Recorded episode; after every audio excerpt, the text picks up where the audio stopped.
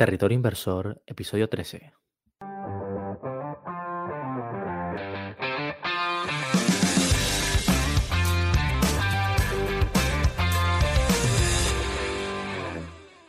Bienvenidos a Territorio Inversor, el podcast de World Stocks. Somos Idafe González, Sualen Betancor y David Hernández.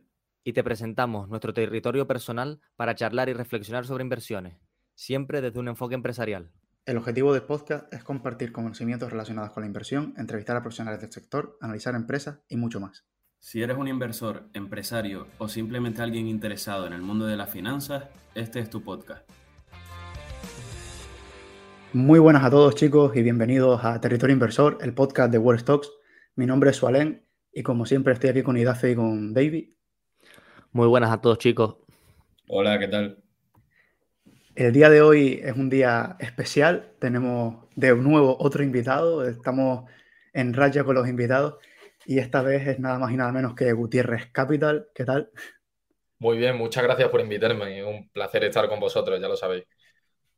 Antes de empezar, queremos mencionar que, que al final del podcast habrá un sorteo. Así que si quieres enterarte de qué es, te recomendamos que llegues hasta el final y, y participes, por supuesto, porque es algo que creo que te va a aportar bastante valor. Y, y vas a decir algo, Idafe. Sí, iba a decir que ha- habemos sorteo, que seguramente tra- traigamos bastantes más sorteos, eh, porque, porque la idea mola y porque nos lo han pedido, básicamente. Así que sí, habemos, habemos sorteo. Y yo nada, yo decirte que, Pedro, que muchas gracias por venir, que tenía, teníamos unas ganas brutales de, de hacer el podcast y bueno, que nos cuentes un poco tu día a día en, en el, en el fondo que trabajas y, y demás. Así que nada, sigue tú, suba. No, básicamente íbamos, iba a darle paso a eso, a, a preguntarle a Pedro que, bueno, cuál es su historia más o menos y, y cómo empezó a invertir y eso, que siempre los comienzos son, son una parte importante de- del contexto de las personas. Pues yo empecé a invertir, o sea, no sabría decirte cuándo empecé a invertir, yo creo que en torno, no sé, eh, tercero o cuarto la ESO, no, no sé, no sé qué edad ser- será eso, supongo que 15, 16 años más o menos. Sí, Em, Más o menos. Pero realmente yo creo que la inversión ha estado todo el rato ligada, digamos, a, la... Porque yo al final la inversión la, o sea, la, veo de forma de sacrifico el presente por un futuro mejor, digamos. Yo, yo creo que esa es la definición clásica de inversión. Y en mi, en mi casa, o sea, mis padres, la educación que recibí desde chico ha sido trabajar, trabajar, trabajar, hormiguita, o sea, una familia normal, que ni es rica ni, ni es pobre, una familia normal, pero tiene que, pues, sus necesidades de eh, no te puedes comprar esto ahora, pues hay que trabajar, hay que ahorrar para luego poder comprártelo. Entonces había que hacer esas pequeñas inversiones, digamos, en la economía del hogar. Y yo creo que eso siempre ha estado ligado. Y luego al final, pues también mi padre hacía como una especie de trading raro, no sé exactamente qué hacía, la verdad. Em, pero, pero tenía la inversión inteligente en, en la casa. Y cogí ese libro un día, no sé por qué, y, dije, buah, o sea, he descubierto un mundo completamente paralelo al que yo vivía. Eh, y, descubrí lo que era la inversión, que era, joder, puedo meter dinero en una acción y que eso me dé todavía más dinero sin yo necesidad de ser el propio trabajador de esa empresa, sino por, por entender y saber lo que, lo, lo que está pasando detrás de esa empresa. Y ya, pues, a partir de ahí, em, pues fui evolucionando como inversor hasta, hasta hasta el día de hoy. Tío, yo creo que todo el mundo empezamos con, haciendo trading o algo con el trading. Siempre ya al principio, no sé. ¿Tú llegaste a hacer algo de trading o fue solo simplemente que tu padre hacía algo así por el estilo? O sea, lo que hacía mi padre era como trading, pero era raro porque no, él no usaba gráfica, o sea, él usaba el teletexto. No, o sea, no sé si, si, si Sí, habéis, utilizado- habéis visto alguna vez el teletexto con la bolsa. Sí, Yo, lo, Sí. no, yo lo utilizaba para, para ver la, la liga. Cuando no existían las aplicaciones estas, podías ver. Sí, no, no sé si ustedes lo, han utilizado alguna vez, lo que sean futboleros y tal, pero en plan, podías ver los, resultados y todo por el teletexto, pero no, ni idea de que estaba la bolsa también por ahí. Sí, pues tú podías poner el IBEX 35 y tal, y ver, la bolsa a través del teletexto. Y yo recuerdo a mi padre con eso, pero sus operaciones duraban una semana, a lo mejor, tres o cuatro días. O sea, al final era trading, pero no sé exactamente lo que hacía porque él sí hacía algo de fundamental, de conocía las empresas, sabía un poco lo que había detrás. O sea, no era típico de hombro, cabeza, hombro y, y tal, sino que era algo, no sé, eh, más racional dentro de lo que cabe, si se puede llamar racional o una operación de una semana, pero, pero eh, era bastante interesante lo que hacía. Y, y luego, pues, yo empecé un poco a ver lo que él hacía, pero no le veía, digamos, la lógica que había detrás. No existía. Yo necesitaba, eh, desde que empecé, ver ese de input y output. O sea, de que, de que existe una lógica entre el input y el output. Eh, por ejemplo, si hay malos resultados, la acción cae. Entonces, existía una lógica detrás de eso. Cuando yo veía que eh, sube el precio, por lo tanto va a subir más, yo decía, no, no tiene pie ni cabeza esto. O sea, no, entonces no duré, o sea, lo estuve viendo una semana, me leí el libro este que decían que era como la Biblia, el de Murphy, eh, que era análisis técnico de los mercados financieros, una cosa así. Y dije, dice una, o sea, lo leí, mi pensamiento interior, que no sé si debería decirlo en voz alta, era, vaya cantidad de tonterías dice este hombre, paso al inversor inteligente y a seguir a Warren Buffett. Y, y, a partir de ahí, pues empecé con la inversión fundamental y el análisis fundamental, value investing, etcétera, y hasta el día de hoy que soy quality igual que, igual que vosotros. Yo creo que, David, tú tienes ese libro, ¿no? Algo, algo de eso me suena. Sí, es que yo, mi primer acercamiento con la bolsa fue literalmente con ese libro porque mi tío, sea, a mi tío le gustaba mucho la bolsa y creo que alguna vez invertía, un, pero un poco así de especulación y tal. Y creo que él hacía, o sea, no trading, ni era un inversor muy activo, pero como que de vez en cuando realizaba alguna compra, tal. Y yo me iba para su casa y él tenía un montón de libros, que uno de ellos era el inversor inteligente, pero como que la primera vez que cogí un libro fue el de, el de John J. Murphy, que creo que lo tengo aquí todavía en mi casa. O sea, ahora lo miro para, para comprobarlo. Y yo también, no sé, era como que me parecía todo súper súper extraño. Al final fue mi primer acercamiento y lo primero que hacía yo con eso ya era ver, coger gráficos en TradingView y poner soportes, resistencias, tal. Pero como que nunca le vi mucho sentido tampoco y como que me sonaba todo muy, no sé, después yo veía el imagínate, yo cogía y decía, vale, esta empresa supuestamente tiene un hombro, cabeza, hombro y tiene que pasar esto según el libro. Y después a los cinco días lo miraba y no había pasado eso, entonces como que, no sé. Tío, ¿y, y qué tal el inversor inteligente en plan, porque fue tu primer libro, o sea, fue literalmente el mío también el primer libro, pero como era el primero, a veces no se me hacía, o sea, no, no pesado, pero era como que, salvo ciertos capítulos que eran la hostia, habían cosas que ni me enteraba, literalmente, como era un libro escrito en 1900 y poco y demás. No sé, fue una locura bajo, mi punto de vista. Yo, en mi opinión, em, es un coñazo de libro. O sea, la verdad. Literal, literal. Eh, creo que lo pensamos todos los que nos lo hemos leído, pero bueno, como se dice que Warren Buffett dice que es el mejor libro que se ha leído, pues ya todos como por inercia decimos que es el mejor libro que no hemos leído. Yo creo que no está en, mi top 10, no diría que ni en mi top 50, la verdad, o sea, si yo soy sincero. Ahora, para la época y el contexto en el que se escribió, me parece revolucionario. Entonces, cada cosa yo creo que hay que verla dentro de su contexto. Es como, por ejemplo, decir, si como si hoy leyésemos para el que conozca de economía austríaca, pues a Menger y dijésemos que es el mejor libro que nos hemos leído a lo mejor no lo es, pero para la época eh, sí supuso un antes y un después. Entonces, así es como lo veo yo, pero si hoy tuviese que recomendarle un libro a alguien, no recomendaría ese, recomendaría a lo mejor, no sé, el de Peter Lynch, de One Up on Wall Street o alguno así más, más fácil de leer, sobre todo, porque es un, el inversor inteligente tiene probablemente, creo que son tres capítulos buenos, que es el 6, el 8 y el 20, si no recuerdo justo, Justo, justo. que me, lo sé de memoria porque son los que tú dices, vale, el concepto de margen de seguridad, eh, el de Mr. Marketing, no sé qué. O sea, son los clave, pero por ejemplo, el, creo que era el 7, el de los Warrants o algo así, era como, yo, es que pesadilla el, libro este. Y mira que es algo que David, Sualen y yo siempre debatimos, el rollo. Y, bueno, David es el número uno el que lo dice, dice, el inversor inteligente no está ni en mi top 15 libros ni loco. Es que yo lo odio el libro. o sea, tampoco es que lo odie, que sea máximo hater, pero te lo juro que me chirrea mucho cuando veo por ahí top 10 libros que tienes que leer para invertir en bolsa y ponen el inversor inteligente y yo digo, ¿qué va?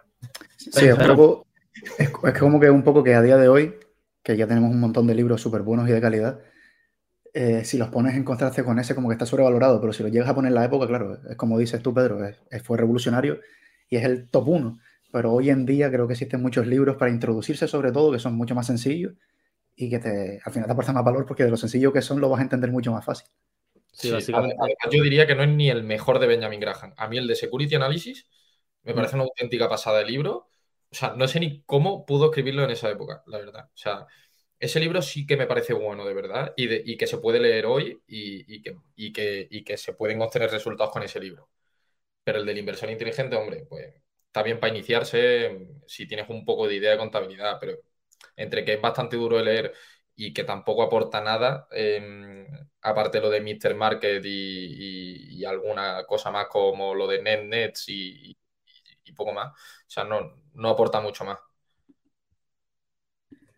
Bueno, y pasando un poco de, del, del inversor inteligente, tus inicios y tal, ¿cómo ha sido el transformarte de una persona que se interesó por, por, la, por la, inversión leyendo El inversor inteligente, ahora ser analista de un, de un, fondo de inversión? ¿Cómo es tu día a día y cómo ha sido ese proceso de, desde que descubres la inversión hasta ser analista y desde que eres analista pues hasta hoy?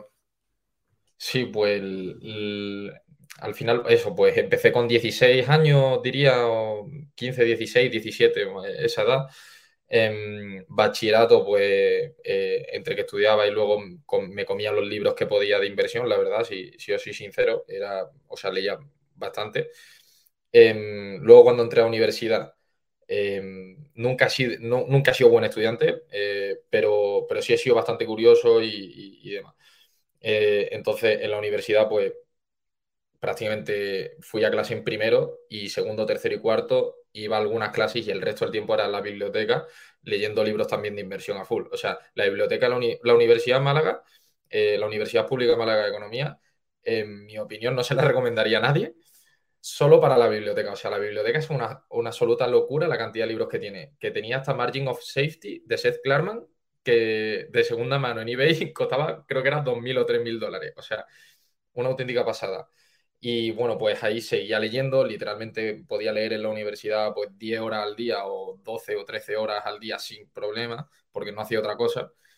Y, y luego pues eh, en 2021 tuve la suerte de, hacer una, inversión bastante buena que me salió bien y, y, pues hizo que me pudiese pagar luego el máster. Que, que, si luego queréis hablar de inversión, pues hablamos de la inversión que hay GameStop. Um, y, me pude pagar el máster y venirme aquí a Madrid y decir, pues me puedo permitir estar sin trabajar, la verdad, porque gracias a esa inversión podía estar sin trabajar.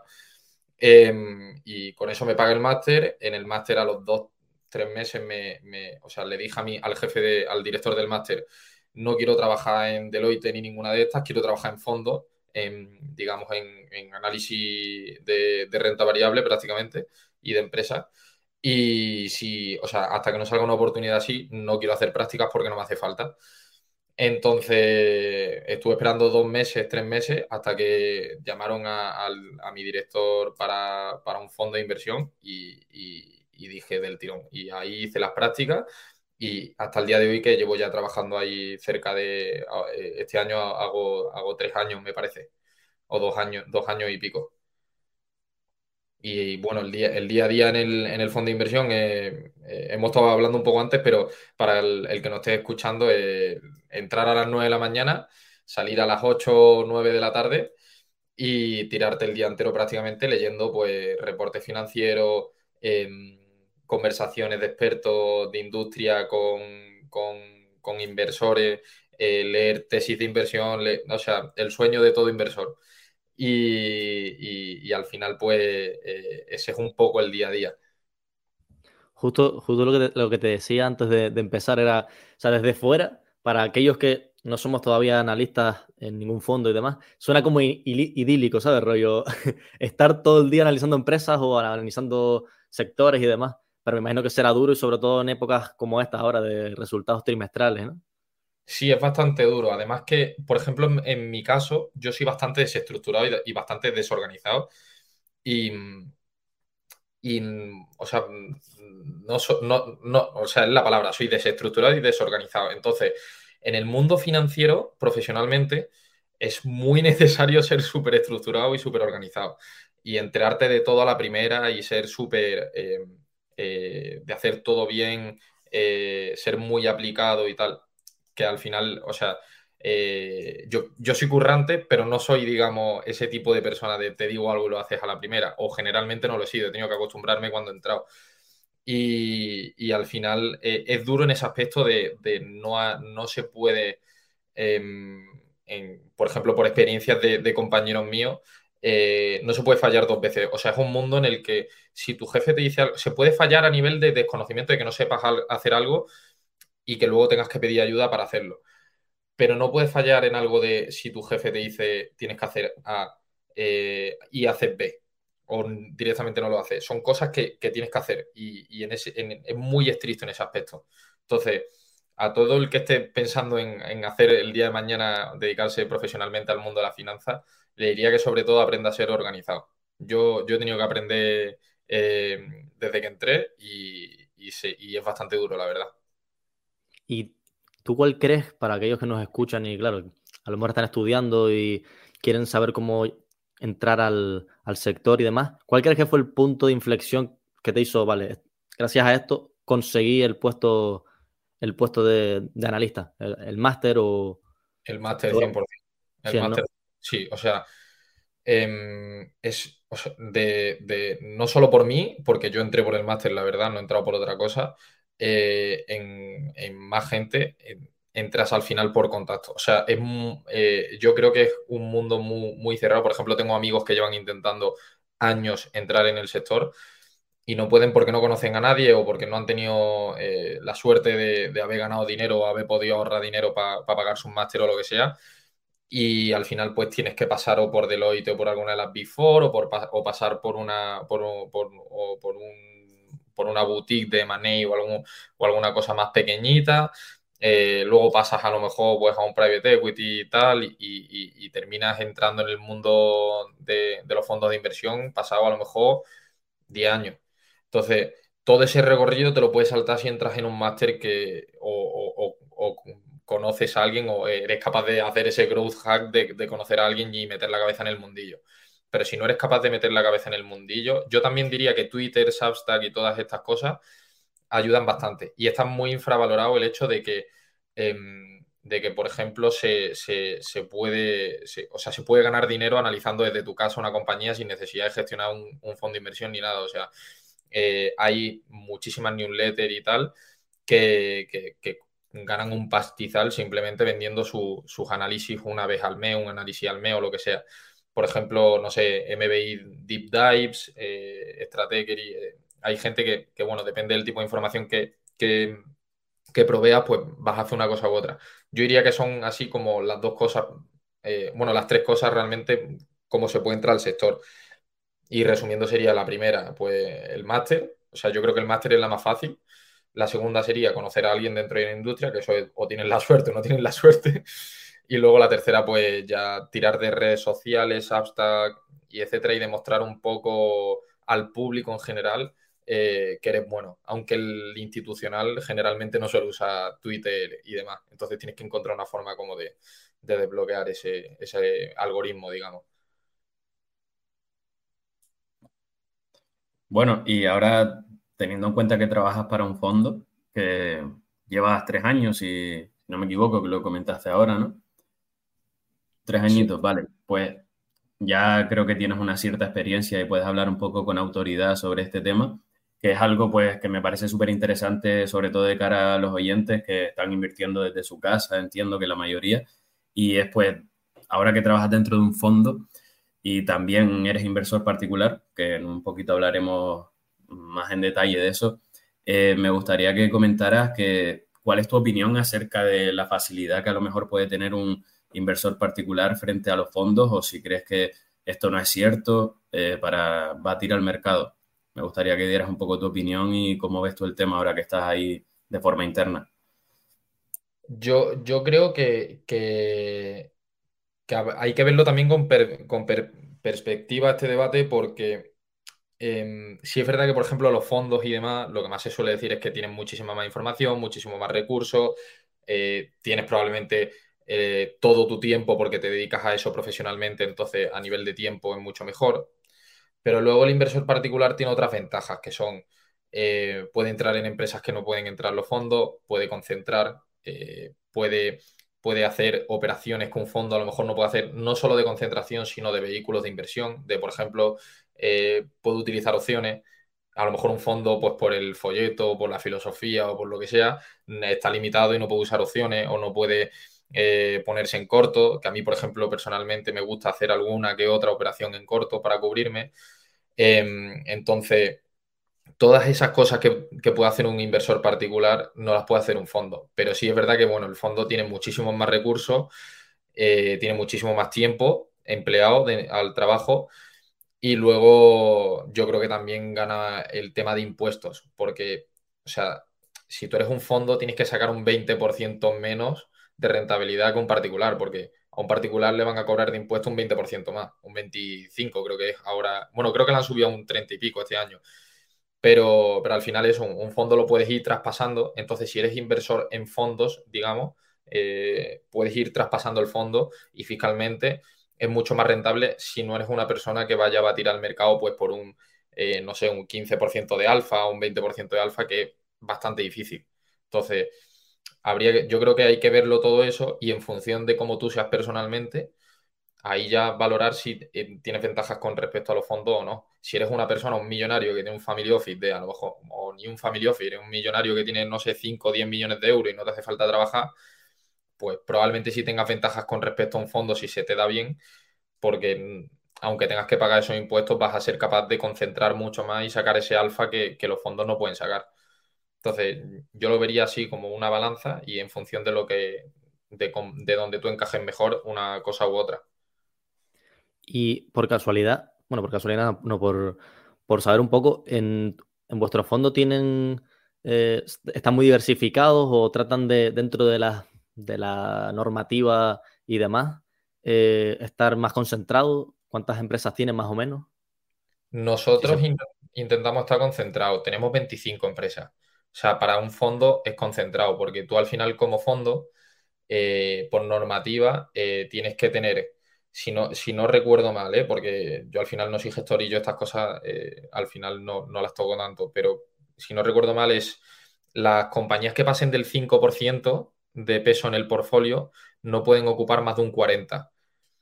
Y, y la o sea, y no pueden pasar las posiciones por encima de un 10%, si no recuerdo mal. O sea, ninguna posición puede pasar de un 10.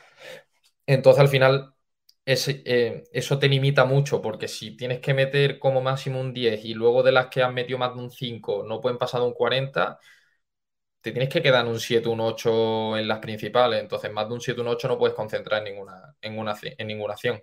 Porque si te sube un 20, un 20, un 30, vas a tener que venderla porque ha tocado el 10.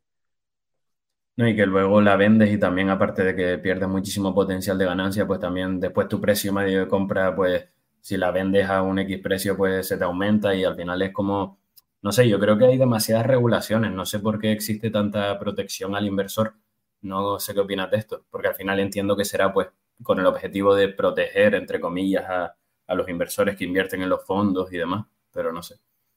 Sí, em, a mí no es tanto el problema de, regulación de un fondo como el hecho de que no puedas, por ejemplo, si existe un fondo de inversión normal, eh, un mutual fund, digamos, y luego tienes un fondo de inversión libre, que sería como un hedge fund, el hedge fund luego, por ejemplo, eh, para tú montar un hedge fund, tus inversores tienen que haber invertido mínimo 100.000 euros por regulación. Entonces, muy poca gente se puede permitir emprender en hedge funds y, hacer fondos de inversión que no tengan esa regulación. Entonces yo lo haría un poco más, eh, liberalizaría, digamos, la regulación o las limitaciones que tienen los inversores de invertir pues, en hedge funds o, que se pudiesen hacer partnerships eh, como en Estados Unidos, que puedo montar literalmente un investment partnership con 50.000 euros y con eso puedo ir tirando y puedo montarlo perfectamente. Y en España, a lo mejor, pues para hacer eso tienes que montar una sociedad limitada o colectiva, la cual te va a costar, pues, eh, hacer las cuentas o puedes hacer una comunidad de bienes, pero la comunidad de bienes luego tiene la responsabilidad limitada, en fin. Es un Cristo eh, que yo, por ejemplo, lo he montado y, luego eh, lo monté con una comunidad de bienes porque como no utilizamos deuda, la responsabilidad ilimitada nos da un poco igual. Eh, lo hicimos en la universidad, pero es súper ineficiente y tienes un montón de costes, te tienes que dar de, alta, como autónomo, luego métete esos 200 euros entre pecho y espalda al mes durante todo el año. Es muy difícil emprender. Yo lo que daría serían más facilidades para emprender. O sea, porque al final un fondo en España, hasta que no pases de los 100 millones, no vas a ganar pasta. Y probablemente pasando de los 100 millones bajo patrimonio, como, socio del fondo, o sea, como dueño del fondo de la sociedad gestora, tampoco vas a ganar pasta. O sea, tienes que tener mucho más bajo patrimonio. Sí, yo creo que esta gente de la CNMV quiere como proteger al inversor individual y demás, pero realmente lo que hacen con todas estas regulaciones y demás, lo que hacen incluso es hasta perjudicarlo. Por ejemplo, se me ocurre siempre el ejemplo de, mérito con Tesla, que por, por ser, por tener esas limitaciones de, del 10% y demás, literalmente sus partícipes no han obtenido más rendimiento. No sé, muchas veces intentan con regulaciones, bueno, al fin y al cabo es como eh, con todo, no solo la inversión. intentas regular para ayudar a la gente y, lo que consigues es totalmente lo opuesto. Sí, totalmente, ¿no? Y además que, bueno, yo es que mi opinión también es un poco radical, pero yo creo que tampoco hay que proteger, o sea, que la gente haga lo que le dé la gana. Tampoco nadie es el padre de nadie para estar detrás de uno o de otro, a ver dónde invierte, a ver dónde no invierte, pero, pero bueno, al final España es así, en la regulación que nos ha tocado hay muchas limitaciones, sobre todo en el sector no solo financiero, sino también en el bancario, porque, bueno, por ejemplo, cualquiera que quisiese montar en el día de hoy un Berkshire Hathaway 2.0 en España no podría hacerlo porque una aseguradora no puede invertir en activos ilíquidos. Entonces, eh, no sé si, eh, si conocéis la estructura de Berkshire Hathaway, pero al final lo que utiliza es el dinero de las primas de Geico para invertirlo y hacer una especie como de private equity. Eso no podrías hacerlo en España porque tendrías que invertir en empresas que fuesen líquidas, tuviesen un precio de mercado, etcétera. No, no podrías hacer ese tipo de operaciones. Entonces, está muy regulado en absolutamente todos los aspectos financieros, bancarios, eh, de, aseguradoras, etcétera. Bueno, pues has hablado antes de, que Substack es una buena forma de llegar a, esos inversores, de, bueno, a esos gestores de fondos. ¿Cómo nació la idea de, tu Substack? Porque tú también tienes uno. ¿Y cómo nació la idea y cuál fue el objetivo de este? Pues yo, yo al principio empecé eh, diciendo, voy a publicar mis artículos, voy a publicar tal, eh, creo, que lo, creo que lo creé justo cuando llegué a Madrid, eh, que entré en el máster, y, era, o sea, era una opción de, bueno, si no me contacta nadie por el máster, pues me intento ir buscando yo mis habichuelas por, por mi lado. Entonces, empecé a escribirlo un poco por gusto y demás, era, era gratis, pero, pero sí es verdad que con el tiempo he ido adoptando una, especie de, visión más, eh, más, em, más empresarial, digamos, más de proyecto, porque antes era como, por amor al arte lo comparto, y ahora sí es verdad que he visto que, en España falta, después de ver sobre todo el contenido americano, em, he visto que hace falta muchísimo más, digamos, un ecosistema muchísimo más grande de, research. O sea, en América hay una cantidad de research que no tiene ningún sentido. Y en España no existe ese tipo de empresa que te hacen research, que invierten en el research. Entonces, em, a mí me gustaría que el día de mañana, pues, Gutiérrez Capital fuese una empresa de research, la cual puede utilizar perfectamente el, dinero que cuesta el precio para que vaya un analista y analice la propia empresa desde la oficina, o sea, desde la sede de, la empresa en cuestión. Entonces, eh, eso en España no existe. Y, a mí me gustaría que el día de mañana, pues, pues Gutiérrez Capital derivara un poco a eso, como, porque, por ejemplo, sobre todo la idea es que en el trabajo, en el fondo, por ejemplo, siempre que leo un sell side report, no sé si, eh, si estáis acostumbrados a, a leer sell side, eh, son una basura porque al final tienen que estar, tienen que contentar a la empresa en cuestión. Entonces te dan datos muy buenos, pero las conclusiones eh, no tienen sentido. Luego los modelos no tienen sentido. Entonces, em, muchas veces tocan los números y tocan muchos datos simplemente pues, para contentar. Y a mí me gustaría que hubiese una empresa de research independiente de verdad en España y, eso es un poco la idea de, de, Gutiérrez Capital. Em, y, lo que me gustaría poder hacer en el futuro, que es por eso por lo que hemos transicionado de ponerla gratis a ponerla ahora eh, completamente de pago para poder invertir ese dinero en, generar un negocio mucho más, que tenga mucha más tracción y mucha más calidad, porque al final eh, la persona que, esté interesada en, pagar ese servicio, pues querrá un servicio de calidad. Y, yo quería dar un servicio también de calidad dentro de, de, de Gutiérrez Capital y, creo que era la forma más, adecuada de conseguirlo. No, la verdad que es espectacular, o sea, suena súper bien y creo que sí, que, hace falta algo así aquí también en España. Eh, la verdad que es brutal, o sea, me, encantó la idea. Yo creo que una cosa, yo creo que, que hacen falta estas, estas cosas en, en España, en plan, este tipo de... Nosotros mismos tratamos de hacerlo analizando y haciendo artículos más densos, más profundidad. Creo que falta sobre todo profundidad y nivel y no el típico eh, análisis de valoración de a una, una, proyección a cinco años, le pongo un múltiplo y listo. acaba de ser una tesis. Sobre todo falta eso, profundidad. Entonces, 100% eh, de acuerdo contigo en que en España falta todavía eso, falta todavía profundidad, falta, porque tú ves, eh, no sé, cosas que me has pasado tú de análisis y demás, de, creo que me pasaste uno sobre Instagram o sobre Meta, no me acuerdo, eh, de un Substack, y era súper profundo, era una cosa, era increíble. Digo, esto no lo, no lo lees en español ni loco. Entonces...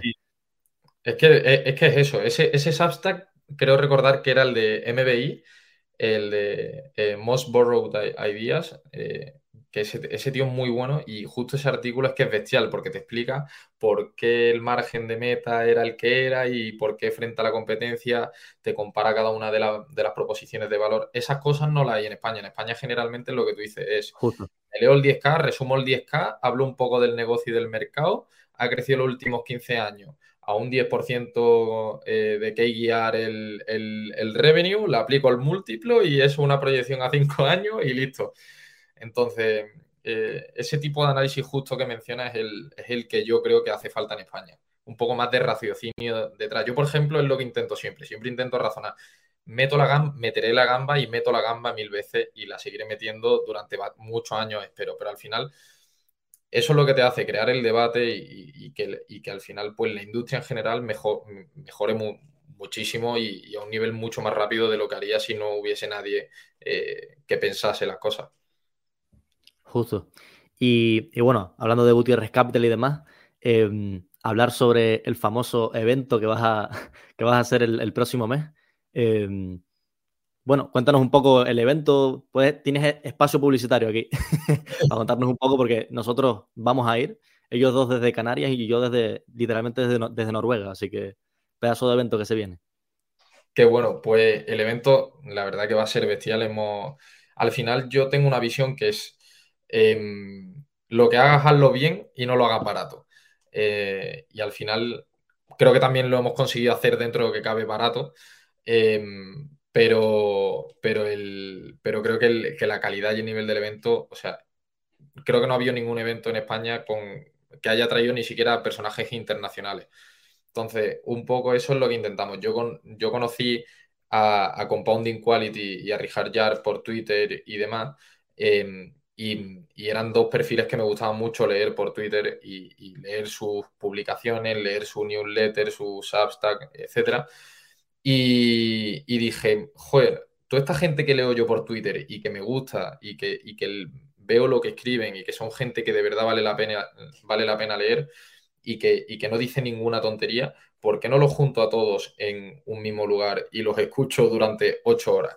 O, siete horas, o no sé, porque es de 9 de la mañana a 7 de la tarde. Eh, a, 9 de la, a 9 de la noche, perdón. De 9 de la mañana a 9 de la noche, con comida incluida, cafés y demás. Entonces dije, ¿por qué no hago esto? Y al final la idea era esa. Y, hemos juntado pues a Compounding Quality, a Richard Jark, a, eh, a José Ruiz de Alda, a Víctor Echazarra, que es un ex analista de Valor, eh, a Javier Ruiz, que ha sido nominado al mejor gestor de, de fondos de 2023 por Rankia.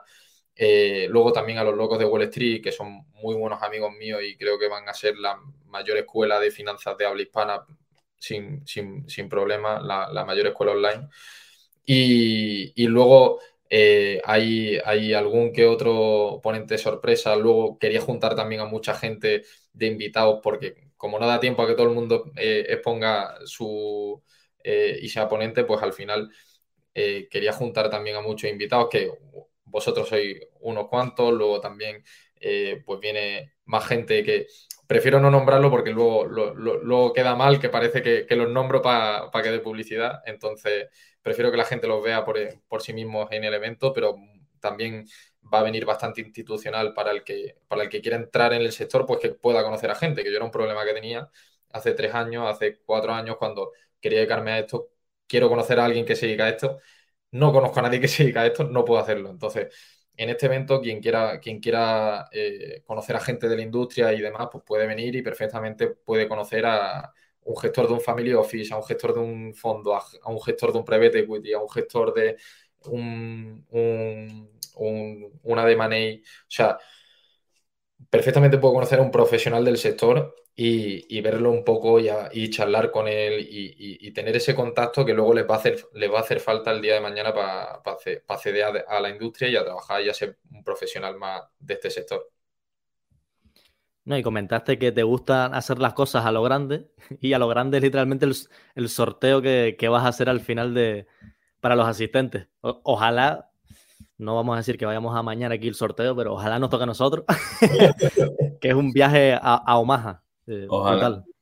Sí, o sea, entre todos los, asistentes em, se sortea un, viaje a Omaha, eh, que, bueno, que básicamente el vuelo pagado, la estancia pagada y, estar allí el fin de semana entero eh, con nosotros, porque al final yo iré y, o sea, y el equipo de Gutiérrez Capital también irá.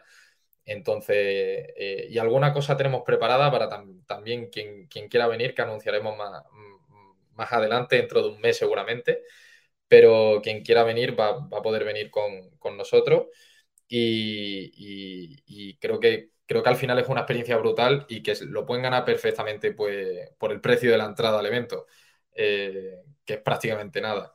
Y, yo que fui el año pasado y disfruté la experiencia, vi cómo era toda la industria americana, dije, necesito traer o sea, necesito traer a gente de España y que vea esto y que al final se extienda un poco, porque eh, he conocido un par de personas que han ido desde España, pero no es algo normal. Y, creo que, que, para todos los inversores de, España debería ser algo normal ir allí todos los años y ver toda la industria y, acudir a los eventos, etcétera, todo lo que pasa allí, porque, porque cambiaría la industria española muchísimo. O sea, de, eh, completamente sería un cambio radical. Contra que al fin y al cabo, yo siempre lo pienso y siempre decimos nosotros, ah, el próximo año vamos sí o sí, el próximo año, y al fin y al cabo Buffett y, y Banger no, no le queda mucho. Entonces, eh, el sorteo viene que ni pintado, literal, porque, o sea, o sea, es algo que hemos hablado nosotros siempre, tenemos que ver a, a, Manger y a, y a, Buffett y encima los dos juntos, porque seguramente, eh, como dice Sualen, estos son como las típicas parejas de, de que se muere uno y se muere el otro a, a los cinco días. La verdad que sería la hostia. Sí, también, también os digo que lo mejor de, ir a Omaha no es la reunión anual de Berkshire. O sea, la reunión de Berkshire está muy bien, pero lo mejor es la reunión anual de Markel, es una locura, que es un brunch por la mañana y estás hablando con absolutamente todo el mundo, en plan Monish Pabrai, Lilu, eh, Lawrence Cunningham, estás hablando con, yo qué sé, Tobias Carlyle, estás hablando con todo el mundo. Eh, luego también tienes Value X, que lo organiza Galle Spear, eh, tienes, o sea, tienes una cantidad de eventos de, mega, de super investors que, no tienen ningún sentido y estás allí con ellos charlando tranquilamente y luego te vas a hacer, porque al final Omaha es un pueblo, entonces te vas a cenar por la noche y están todos ahí en el sitio donde has ido a cenar a, tomarte algo. Y, estás prácticamente un fin de semana con ellos aprendiendo de, cómo funcionan sus mentes al final y, es simplemente una experiencia que no, que no tiene sentido. Sí, yo, yo me lo imagino como una reunión de frikis, como los que van a, las típicas Comic Con de, Marvel y demás, pues esto es frikis con frikis hablando sobre fricada, literal. Y, frikis con frikis en el lugar más friki de todos posible, porque estás como en la cuna de la, de la inversión, ¿sabes? Como, nada, tiene que ser una experiencia increíble, la verdad. Sí, sí, o sea, yo lo recomiendo a todo el mundo que quiera allí, em, que debe ir una vez en la vida. Y, lo que han generado Warren Buffett y Charlie Munger allí, yo creo que va a seguir habiéndolo eh, aún el día de mañana cuando fallezcan. Eh, yo creo que, esa energía y que ese ecosistema y todo lo que han creado va a seguir existiendo todos los años. Porque yo creo que ya la gente va por eso, en plan, es como típico, no sé, eh, típica cosa que vas una vez al año y ya al final pues hablas con tu colega que no lo ves en, todo el año, pero lo vas a ver en ese evento, entonces ya es como una excusa para ir porque has conocido a alguien tal, no sé qué, y al final terminas yendo. Y, yo creo que se genera un poco eso también. Y, yo creo que no se, no se va a acabar aun cuando ellos, o sea, aun cuando Warren y Charlie fallezcan. Pues ojalá sea así y ojalá podamos verlos en persona antes de que de que nos dejen, que la verdad que no creo que quede mucho, viendo la, edad que tienen ya, aunque están bastante bien, ¿eh? O sea, yo les veo que, vamos, están de puta madre los dos, ¿eh? Yo, les veo frescos, pero, pero, sí es verdad que se esfuerzan por, no durar mucho más, ¿eh? Porque bebiendo Coca-Cola y comiendo McDonald's todos los días, parece que se esfuerzan un poco por, por ya terminar. Total. Además, a mí me dio pena en la reunión anual porque yo creo que la, la pregunta más repetida era qué vais a, o sea, cómo va a funcionar la herencia, qué vais a hacer con la herencia, qué va a pasar cuando muráis, qué va a pasar. Eran como, no sé si repitieron ese tipo de preguntas como 500 veces y ya me dio esta pena que era, pobrecillo, lo habéis dicho como 50.000 veces que le queda poco tiempo. me imagino a Warren, tío, no me entierres todavía, por favor. Déjame vivir.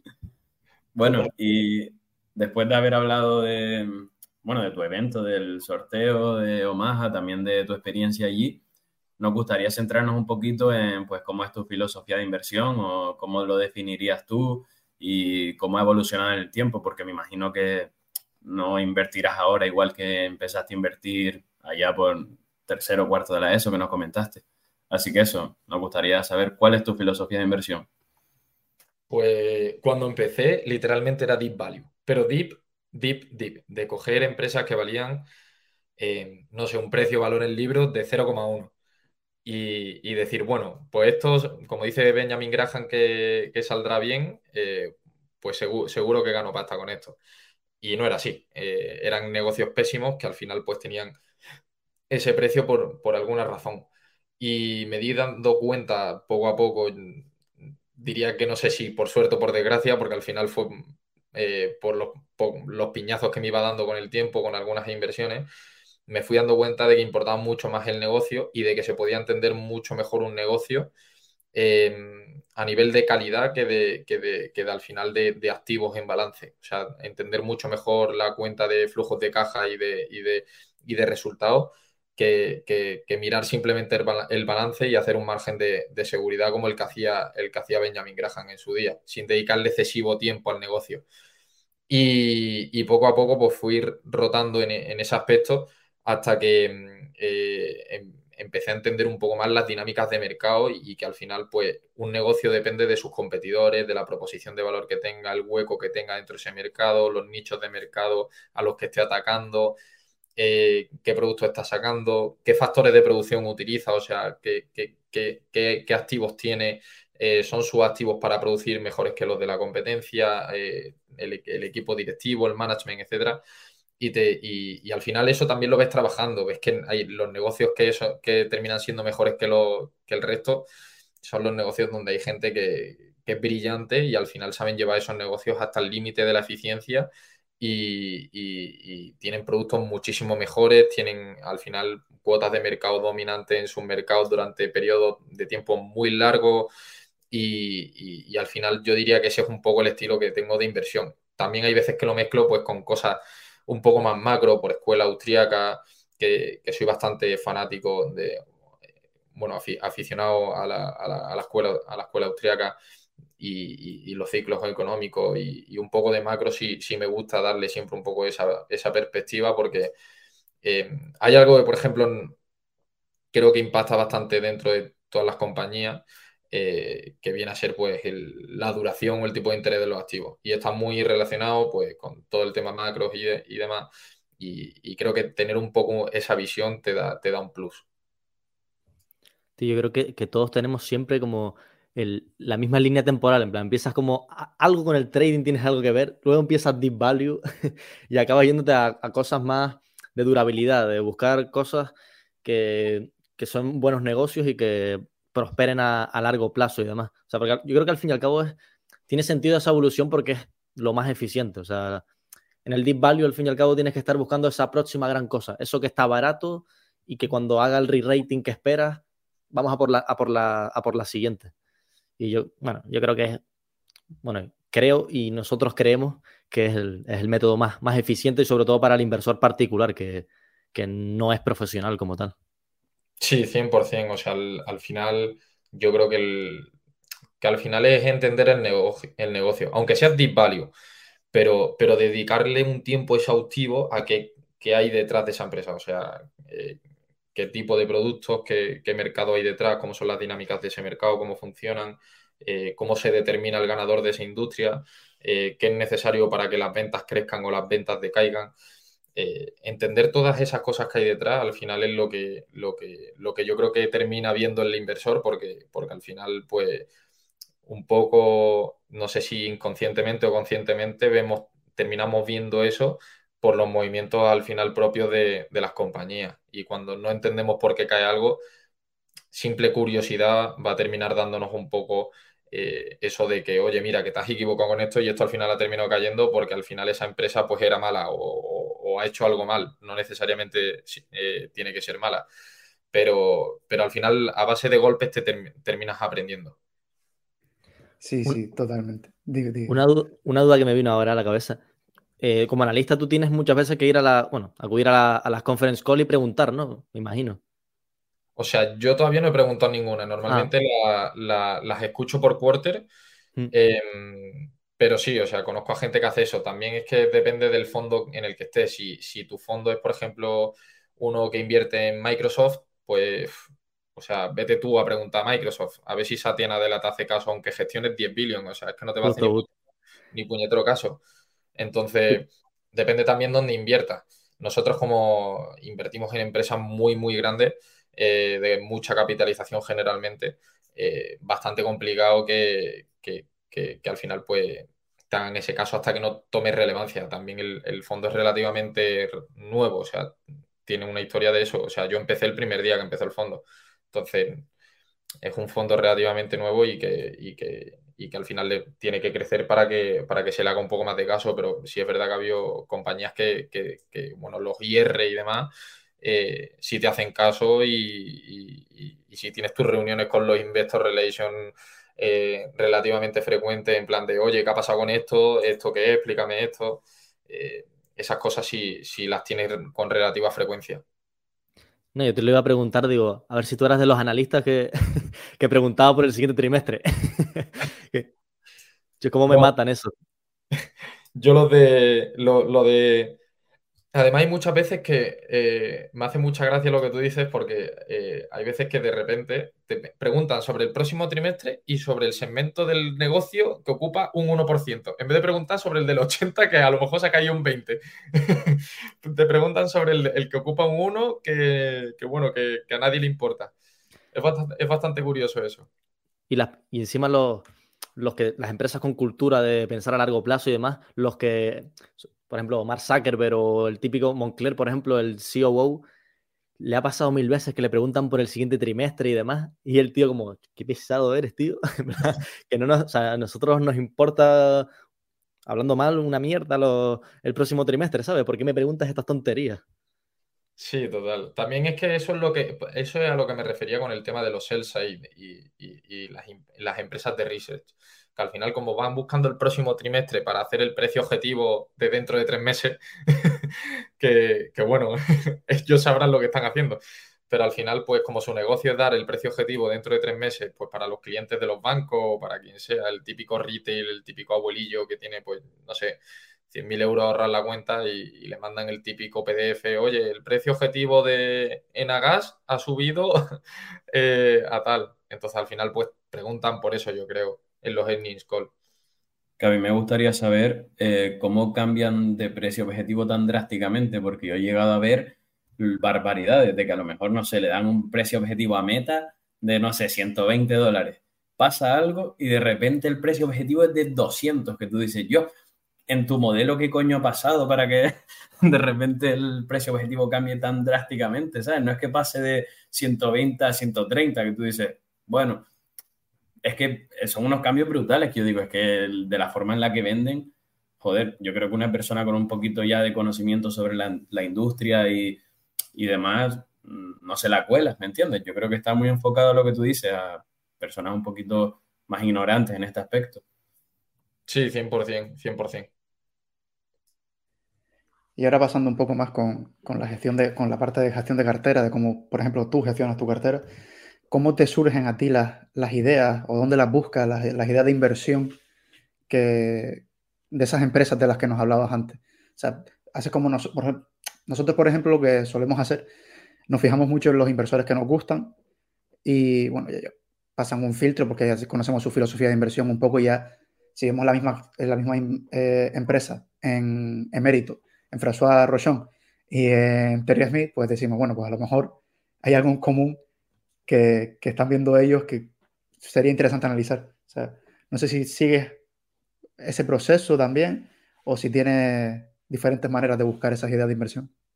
Yo, si te soy sincero, em, no soy un gran lector de, grandes inversores. O sea, no, no suelo seguir grandes inversores ni, grandes inversiones de, grandes inversores. Lo que, lo que sí suelo hacer al final es industrias que son interesantes y que me parecen interesantes, intentar buscar al ganador de esa industria y que se encuentre a un precio pues relativamente bueno. Y al final, pues, eh, te vuelves un poco especialista en varias industrias, en, no sé, cuatro o cinco industrias, y dentro de esas industrias, pues ya vas viendo todos los precios y lo ves todo como, como un ecosistema mucho más grande, mucho más amplio. Eres capaz, pues, de, ver, digamos, ese tablero de ajedrez al completo, en vez de, ver solo una pieza. Y, creo que al final esa es la forma que tengo de, encontrar ideas. O sea, suele ser de, seguir varios, varios, varios, digamos, varias industrias y decir, vale, pues a lo mejor los cuatro o cinco ganadores de estas industrias que yo creo son estos.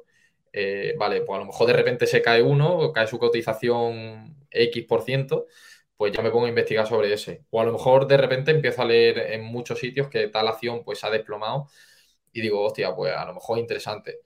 O, leo que otra empresa pues tiene un roce muy grande, pero principalmente eh, suele ser por, por, por industria. O sea, suelo ser muy Em, muy, muy, muy, digamos, de dirigirme por industria en vez de, dirigirme por empresas o por, Al final, sobre todo, creo que muchas veces hay inversores que dicen, o sea, tienen, tienen tal, empresa, pero luego la industria...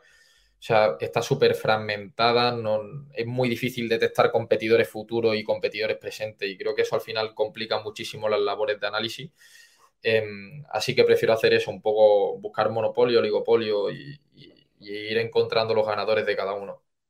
Sí, no, me parece muy interesante, sobre todo porque al final, al, estar analizando una industria al completo, tienes el contexto ya de, a lo que se dedican. Y ya después, claro, cuando ves las, métricas, pues tienes todo ese contexto detrás de lo que está haciendo la industria, porque, cuáles son los KPIs de la industria, y te puedes meter de lleno con la empresa. Una vez ya te metes de lleno con la empresa, pues entiendes el contexto de la empresa. O sea, creo que es muy interesante porque no te falta el contexto a la hora de, determinar qué empresas pueden ser las ganadoras y cuáles no, porque no te fijas solo los números, sino que entiendes perfectamente cómo funciona esa industria. Es muy interesante, la verdad. Es una muy buena forma de, buscarla. Y GameStop, que antes la mencionaste y que fue esa gran inversión que te salió de puta madre y te pudiste pagar el máster y demás, ¿cómo llegas a esa, a esa, a esa idea en concreto? Buah, ¿O cómo pues llegaste? ahí precisamente no seguía este tipo de, metodología y, fue porque literalmente me apuntó a un curso de bolsa eh, que el, profesor era Che Cabello, que es uno de los locos de Wall Street, junto con Edgar eh, Fernández Vidal. Y, al final, pues, pues dentro de ese curso, Edgar la mencionó y yo empecé a analizarla en mi casa. Luego empezamos a hablar pues, por Twitter, por chats, por tal, por cual. Eh, nos metíamos en el directo de Roaring Kitty, que éramos 10 personas viendo el directo y hablando por ahí eh, a las 5 de la mañana o a las 4 de la mañana. Y, al final, pues, fue un, fue un poco eso, fue, fue todo por el curso. Pero, pero sí es verdad que era una compañía que, bueno, que, era un poco el método de Peter Lynch. De, he sido consumidor, he sido bastante friki, no, no he sido típico de comprarme 10.000 videojuegos al año, pero sí de jugar al FIFA, al Call of Duty, al tal, no sé cuánto. Y, de ir a comprar a GameStop cuando era chico, porque estaban los típicos, ¿cómo se llama? Los videojuegos estos de la Play 2 que tenían la portada de platino, que era Platinum, y, eran más baratos y tal, y las figuras de coleccionismo, etcétera. Y, al final era un poco consumidor y entendía el negocio desde fuera. Y eso fue un poco lo que me hizo meterme un poco más en, analizarla y, y, al final encontrar pues la joya que encontré. ¿Y cómo, qué operativa fue la que, la que seguiste exactamente? O sea, a nivel de análisis. No, en plan, ¿cómo conseguiste hacer esa, no sé, identificaste lo del el short squeeze que hubo o, cómo fue exactamente esa gran, que hiciste el beneficio básicamente? Pues... ¿A de acciones, opciones? Eh? Pues si te, si te soy sincero, Em, tengo aquí incluso, eh, es que es, curioso porque, a ver, lo, voy a buscar mientras lo cuento por aquí, a ver si, si, sale, porque yo intenté hacerla con opciones, em, pero, pero, pero como tenía menos de 21 años, em, no me dejaron comprar las opciones. Entonces lo tuve que hacer entero con acciones. Si hubiese hecho la operación con opciones, a ver, a ver si sale. Lo, eh, lo voy a poner aquí en cámara a ver si, a ver si se ve. Era, buenos días Marina, te escribo porque he estado buscando y no encuentro opciones sobre empresas americanas, en concreto busco de GameStop, me interesa mucho adquirir call sobre esta empresa. Muchas gracias por tu atención. Un saludo Pedro Gutiérrez. Y es del, del 1 de mayo de 2020, no sé si se, si se ve por ahí. Sí, se ve.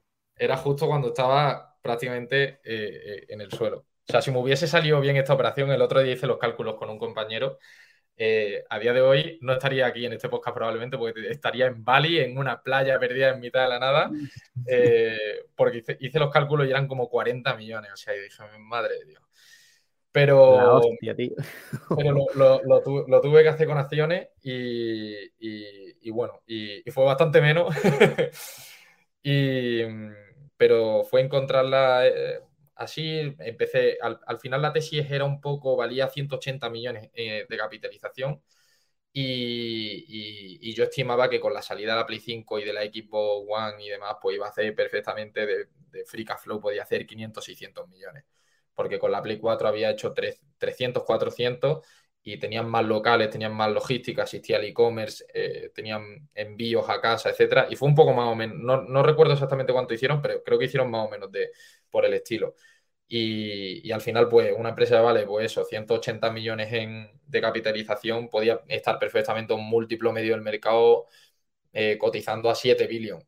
Eh, que creo que es más o menos lo que, si no, si no recuerdo mal, creo, creo que es más o menos lo que, lo que, lo que cotiza a día de hoy, si no, si no me equivoco. Sí, bueno, 4 billones.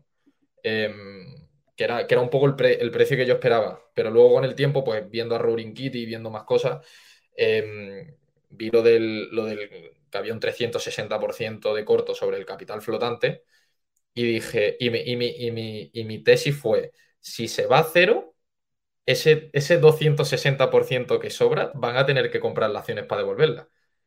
Porque al final es un activo financiero y tú tienes, tú tienes que devolver lo que, lo que entra dentro del contrato, igual que cuando haces una venta en corto cuando se va a cero. Eh, la empresa y quiebra. Entonces fue, un poco eso. Mm, y, al ver eso dije, es que le puedo poner el precio que quiera.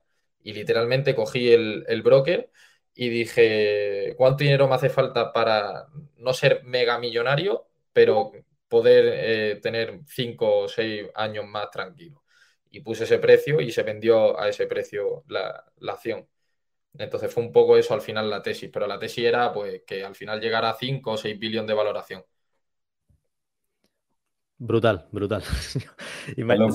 dijiste lo de los 40 millones y me, me puso a temblar y todo. La hostia. Pues imagínate yo. joder, joder. Y ahora que entraste un poco al tema de tesis, cuál era la tesis de GameStop y demás, ¿cuál suele ser tu proceso de análisis? En plan, ¿qué, ¿sueles seguir algún tipo de checklist o empiezas por industria, como comentaste, y luego a partir de ahí eh, empiezas analizando management, culturas y demás? ¿Cómo, ¿Cómo analizas tú? Y también, ligado a esto, cuando encuentras la oportunidad, eh, ¿cómo sueles iniciar las posiciones? Si es todo de una o vas poco a poco, metes medio pie.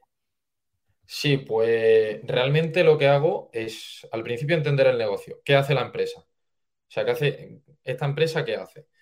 Eh, una vez entiendo no solo el core business, sino todo el negocio entero, em, pues recurro, después de haberme leído pues el 10K y tal y haber investigado un poco, Em, acudo un poco al, Investor Day. Eh, Investor Day, Earnings Call último, pues a lo mejor de los últimos dos, tres años, para entender un poco el contexto de, la situación. Y, una vez he hecho esas dos cosas, leerlo sin, entrar en un análisis muy profundo del Earnings Call ni del, ni del, ni del Investor Day lo que hago es eh, irme a los competidores y, buscar pues conversaciones con expertos de industria, conversaciones pues con, eso, con gente que, tiene una visión de insider y conoce pues las proposiciones de valor de cada uno de, eh, de cada una de, de, las empresas y, además son los que tienen un poco ese, e, esa capacidad de decision making dentro de, cuál es la que se elige, o sea, qué producto es el que se elige dentro de esa industria, por ejemplo. Eh, dentro de, por poner, eh, dentro de, la industria de, de, bancos, por ejemplo, eh, que quién es el que se dedica pues, a elegir qué banco utiliza esta empresa o qué, otro banco utiliza esta empresa. Pues intentar buscar a esa persona y entender por qué elige uno frente al otro.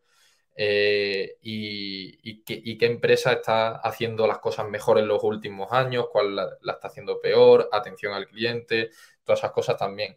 Em, una vez entiendo un poco esa batalla o esa dinámica de industria, intento encontrar lo que, lo que es el...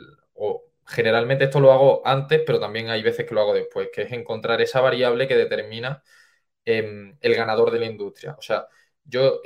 o, las variables en, plural. Por ejemplo, en el caso de, de la industria de publicidad, en el caso de Meta, el ganador de esa industria es el que es capaz de otorgarle a, sus clientes la mayor rentabilidad posible del dinero invertido en publicidad. O sea, si, tú haces eso, vas a ser el ganador de esa industria.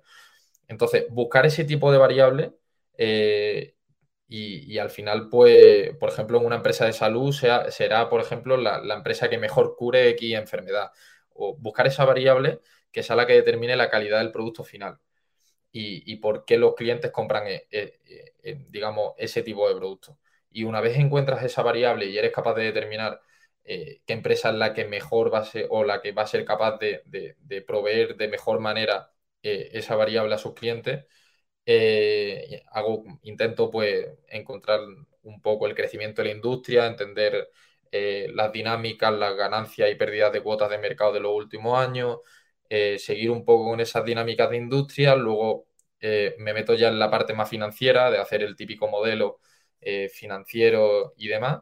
Y pues por último, pues analizar el, management, si, van a seguir siendo capaces de hacer las cosas que han hecho o, ha pasado alguna cosa que vaya a hacer que, no puedan seguir siendo capaces de, cumplir con esas expectativas.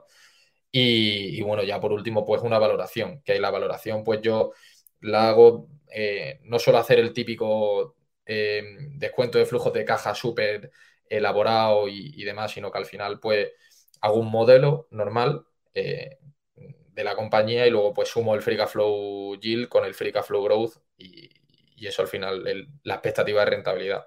Porque no creo que exista eso de... El precio objetivo es 537,28 eh, yo creo que es más en plan, eh, estoy buscando empresas que me den entre un 15 y un 20% de rentabilidad, pues busco empresas que pues, me den un free cash flow yield más un free cash flow growth que sea más o menos dentro de ese rango o por encima de, ese rango. Y, al final ese es el, proceso o el método de inversión que, hago, que llevo a cabo. Justo, en plan, nosotros que escuchamos mucho de mérito y demás, eh, justamente tenemos el mismo pensamiento de no es buscar, eh, esto vale 160,57, sino son rangos al fin y al cabo, en plan, como siempre decimos nosotros, como la inversión se trata de poner la probabilidad de tu parte y estimar un rango de lo que crees que vale algo. Eh, y demás, pero no buscar al milímetro, al milímetro ese, ese valor que tú crees que vale, porque al fin y al cabo una valoración es algo totalmente subjetivo. Por ejemplo, en el caso de Meta, para nosotros Meta Platforms tenía, valía mucho más de lo que de lo que cuando estaba en 90, 100 y demás, pero para otro hacía otro análisis y para él valía 50, ¿sabes? O sea, al fin y al cabo es algo totalmente subjetivo y lo que, lo que tienes que tratar es eso, de hacer, de encajar la valoración en un cierto, en una cierta franja, tampoco que sea 50, no, entre 50 o 200, sino que sea una franja más o menos eh, concentrada. Y también te quería preguntar sobre red flags, así que tú veas, que tengas en cuenta, diga, si esto, si esto lo tiene una empresa o veo esto en una empresa, no invierto ni, ni loco. Pues yo creo que lo principal es alineación de intereses. O sea, ¿tú te montarías en un barco donde o en un avión donde el piloto ya lleve puesto el paracaídas?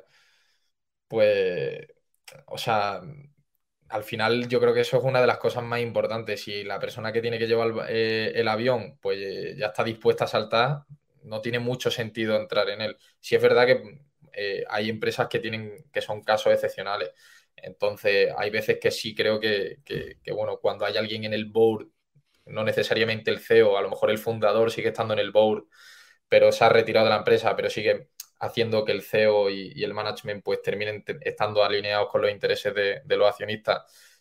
Yo creo que eso también aporta, no necesariamente tiene que ser el CEO o el, o el management al completo, sino que a lo mejor puede ser alguien del board. Y, pero, pero yo creo que eso es, lo, eso es lo principal, esencial. Luego, otra cosa tiene que ser que entiendo el negocio. O sea, hay veces que hay gente que te hace una tesis súper mega complicada sobre el próximo Microsoft que está revolucionando los chips implantados en los monos y dices tú, no tiene ningún, o sea, no lo entiendo, ¿para qué me, para, para qué me voy a meter a, predecir este, este proyecto? Mucho más fácil, pues, ver una empresa que ha sido ganadora los últimos 20 años y, entender que va a ser ganadora los próximos 20.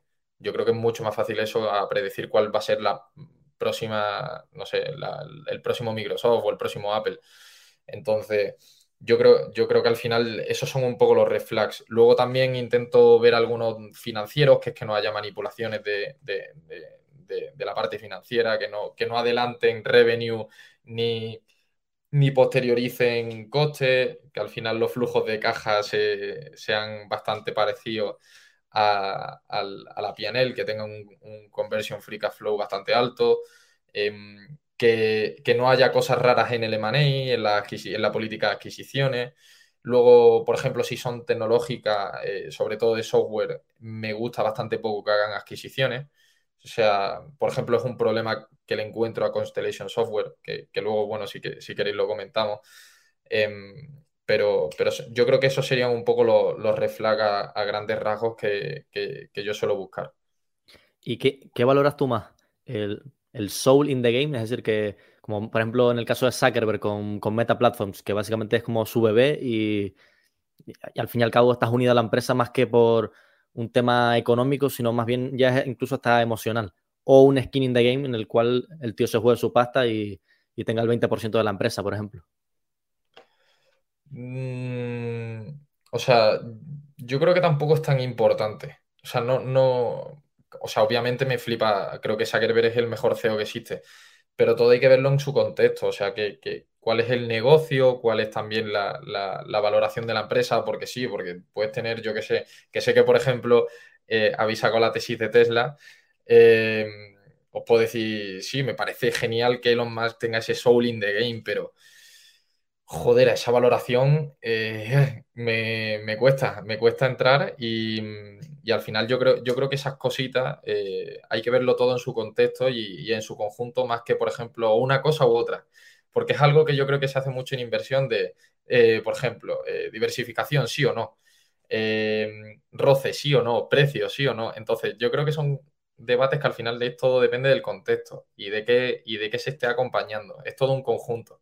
Bueno, pues ahora entrando, o sea, estamos ya pues un poquito tocando temas de gestión de cartera, y justo lo acabas de decir, que tú, para ti también las cosas hay que ponerlas en contexto de diversificación o no, pues depende. Entiendo que dependerá de mil cosas, de tus objetivos, de, de muchas cosas, pero primero te quería preguntar algo que a mí me parece súper interesante de cómo un inversor particular puede gestionar su cartera es cada cuánto más o menos rotas la cartera, eh, si sigues alguna como filosofía o política en base a eso, y también qué pesos le sueles asignar a tus diferentes inversiones y lo más importante, bajo qué criterio lo sueles hacer, porque yo sé que hay mucha gente que pues invierte en una empresa, le asigna un peso X casi que no sabe ni cuánto pesa en su cartera, no tiene ningún criterio, entonces yo creo que es algo que a la gente le podría ayudar bastante, saber cómo lo haces tú.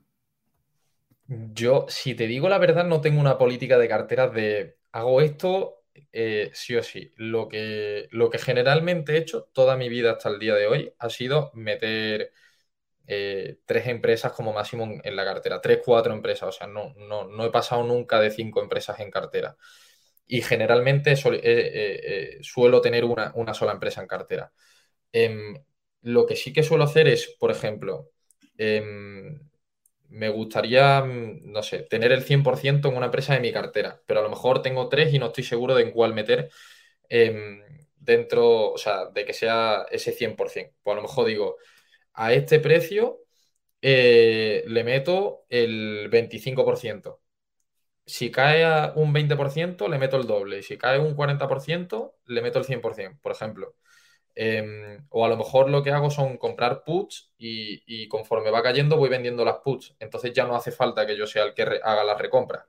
que eso también lo hago muchas veces porque eh, creo que eso de estar jugando a compra a tal precio, compro a otro precio es bastante complicado, entonces prefiero comprar la empresa, que suba un poco, le compro las puts, ya está cubierta la pérdida y a partir de ahí, eh, si cae, pues voy vendiendo las puts y, es como si hiciese una recompra, pero sin necesidad de estar pendiente a qué precio está o a otro y, al final no pierdes dinero.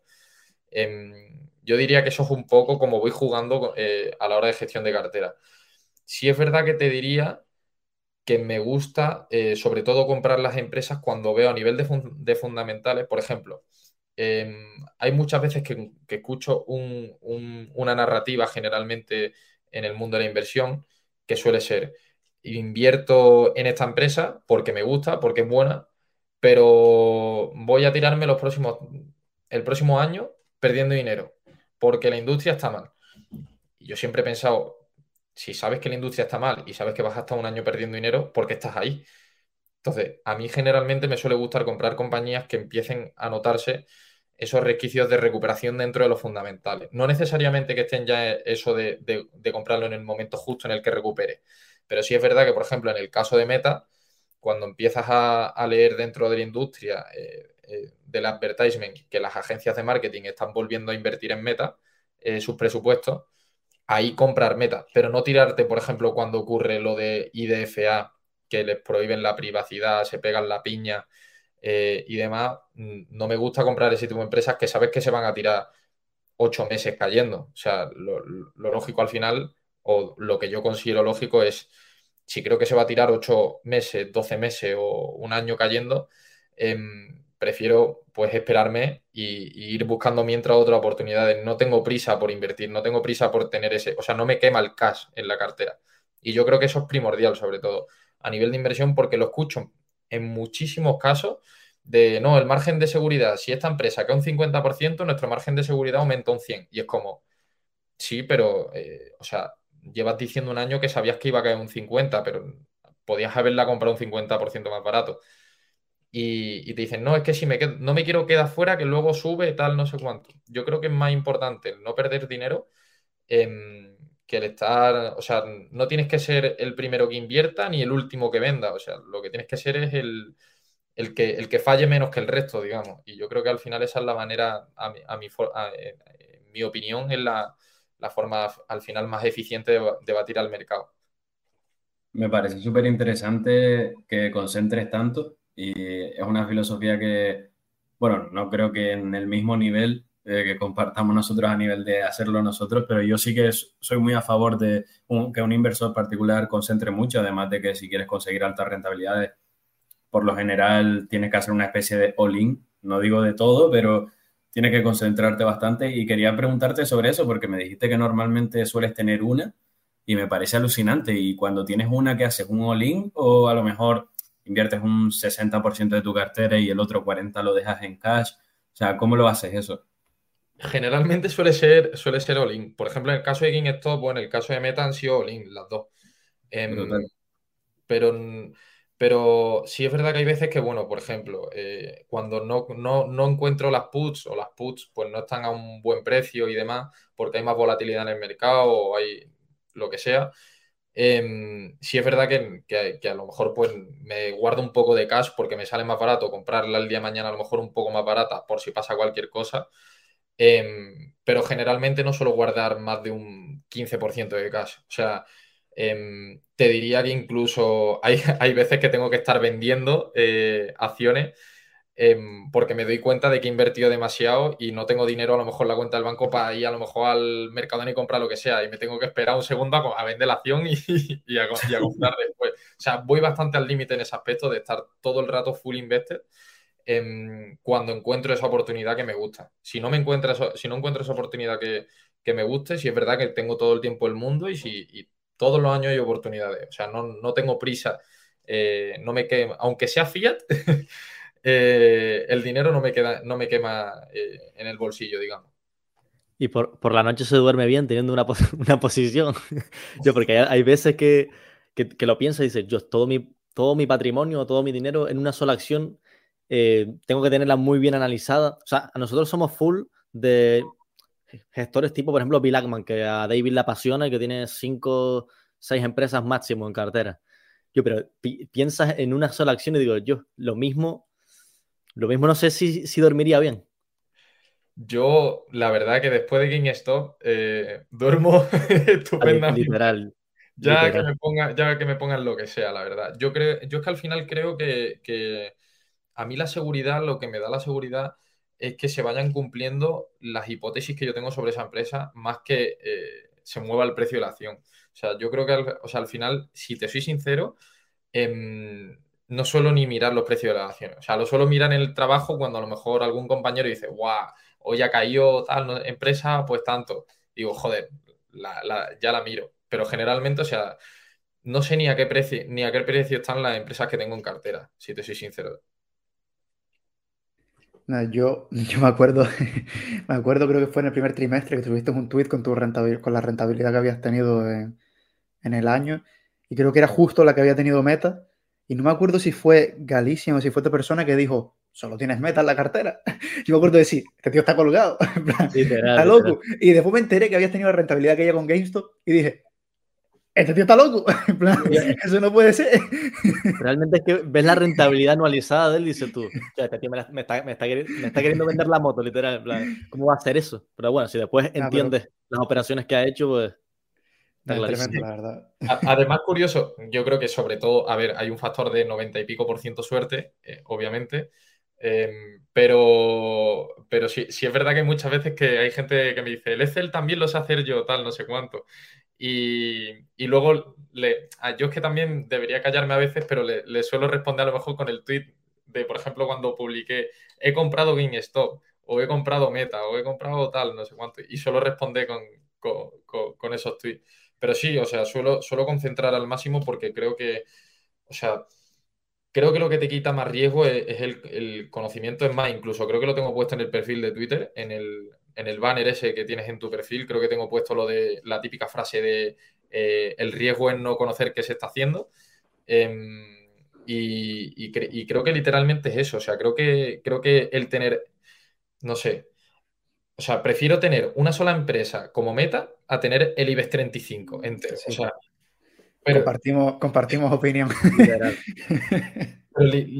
literalmente lo veo así. Y creo que tiene mucho menos riesgo siendo inversor en meta que siendo inversor del IBEX 35, por muy diversificado que estés. Creo que al, creo que al final es el hecho de, conocer que se tiene. Y si al final tiene 50 empresas, dime tú eh, cómo has tenido tiempo para analizarlas todas. O sea, no las has analizado.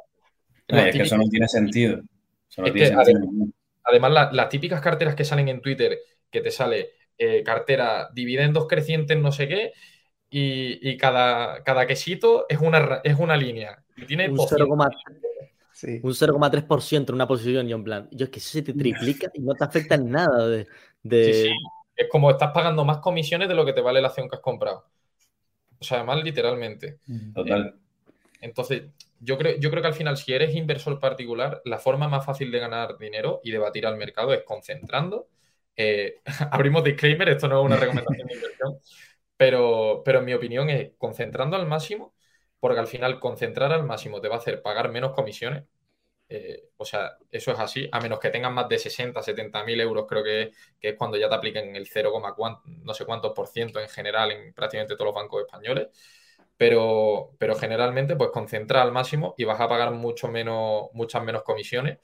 Y luego, eh, si es verdad que los impuestos te los vas a tener que comer todos del tirón, pero, pero si confías en la empresa y demás y no te hace falta vender de aquí a 5 o 10 años, pues, pues al final no estás pagando esos impuestos. Y, y, el conocer esa empresa, pues te va, te va a mantener tranquilo. Y la capitalización compuesta va a ser mucho más fuerte porque no vas a estar rotando ni vas a estar perdiendo esa bola de nieve, sino que se va a ir acumulando todo, digamos, en el, en el mismo punto. Yo creo que cuando se encuentra una oportunidad, da igual en el ámbito que sea, hay que, hay que concentrar al 100% en, esa oportunidad. Y creo que la inversión es, eh, también es válida eh, ese, argumento. Sí, sí, no, totalmente. Y me interesa saber cómo es el, proceso de seguimiento una vez ya tienes la empresa en la, cartera. ¿Cómo sigues para, para tú determinar cuándo es ya el punto de salida o si quieres seguir manteniéndola? O, ¿sabes? ¿Cómo, ¿Cómo es ese proceso de seguimiento de la, de la empresa? porque sobre todo al, al, ser una posición, digo yo que tiene que ser un seguimiento exhaustivo porque al fin y al cabo está todo ahí. Entonces, me interesa muchísimo este punto. Pues también. generalmente suele ser por lo que os, he dicho, es ¿eh? Free Flow Yield más Free Flow Growth cuando se cae del rango donde yo creo que me gusta esa, eh, esa, o sea, esa rentabilidad que yo estoy buscando. Ahora, partiendo de aquí, también el tema de, por ejemplo, cuando surge un headwind, pues investigar sobre, sobre ese headwind eh, o escucharte, obviamente, todos los earnings call y actualizar el modelo que tú tengas, actualizar los números, actualizar tu tesis, ver si se está cumpliendo o no. Em, luego, pues eh, hay algo que descubre sobre la empresa que no entendías bien, pues eh, también hablar con un experto en industria y, seguir investigando sobre eso. Al final yo creo que son esas cosas las primordiales. Un poco, pues te diría que lo principal para seguir la empresa bien es darte de alta en la newsletter que suelen tener las compañías de, de Investor Relations, donde te va a llegar prácticamente toda la información que comparta la compañía. Luego tener, pues o sea, digo que es la forma más fácil de, hacer un seguimiento eh, relativamente eficiente de una compañía. Sería eso. Luego, pues, tener típico eh, en Twitter que tienes guardado el, ticker, eh, o sea, típico, típica lista que tienes ya el ticker o gente experta que, habla de, hable de, esa empresa. Y luego newsletters. Yo creo que esas son las tres principales vías que suelo usar para, para, para seguir una empresa de la forma más eficiente y más tranquila, digamos, sin, sin entrar en ámbito profesional. Luego, ámbito profesional, pues sería más tener conversaciones con expertos de industria, buscar expertos de industria, incluso eh, de, aquí, de Madrid o de donde sea, para tomarme un café con ellos y tirarme una hora y media haciéndole preguntas y bombardeándole la pregunta sobre, sobre la empresa en cuestión. Em, o, o sea, cualquier tipo de, digamos, también de sell-side report o de, o de, research de mercado, etcétera. Eh, escucharme también los earnings call y los investor day, etcétera, de, de, los competidores. Sobre todo dedicarle tiempo a los competidores más que a la propia empresa. Porque al final la propia empresa, una vez ya tienes la tesis, la empresa la conoces perfectamente. Solo te queda comprender un poco las novedades que vayan anunciando pero sí es verdad que tienes que estar pendiente a los competidores. Es como, es como si un defensa estuviese mirando al delantero de su equipo en vez de, al delantero del otro. Eh, al final tienes que, tienes que tener, digamos, ese, esa vigilancia del resto más que de, más, que de donde tú estás ya invertido, que, probablemente ya lo conozcas del, de pe ¿Y sueles, esto por curiosidad, sueles buscar otros puntos de vista contrarios a la tesis para ver sus pensamientos, obviamente argumentos buenos, no, no el típico de Twitter que te pone cualquier tontería, sino algún tipo de argumento eh, en contra de la compañía que te haga un poco revisar tu tesis. Sí, 100%, 100%. O sea, siempre, siempre estoy buscando gente que me lleve la contraria. Por ejemplo, era una de las cosas que estuve buscando con Meta, eh, que por, suerte no, no encontré ninguna. Pero, pero, pero sí, constantemente en, la búsqueda de, de, alguien que me lleve la contraria, porque al final el que, el que piensa lo mismo que yo tampoco, para que me digan lo que ya pienso, me quedo, o sea, me quedo en mi casa y no hago nada. Entonces, yo creo que al final no, tiene mucho sentido eso. Incluso hay veces que, por ejemplo, por Twitter publico cosas que pienso lo contrario para que la gente me diga, oye, esto no es así. Y digo, vale, ahora eh, este tío me está diciendo algo contrario eh, o sea, me está diciendo algo como yo lo pienso, pero rebatiendo a alguien que... Porque hay veces que te cuesta encontrar a alguien que diga lo, contrario a ti eh, con bastante nivel porque, porque es complicado encontrar información de calidad al final en un, mundo donde hay tanta información.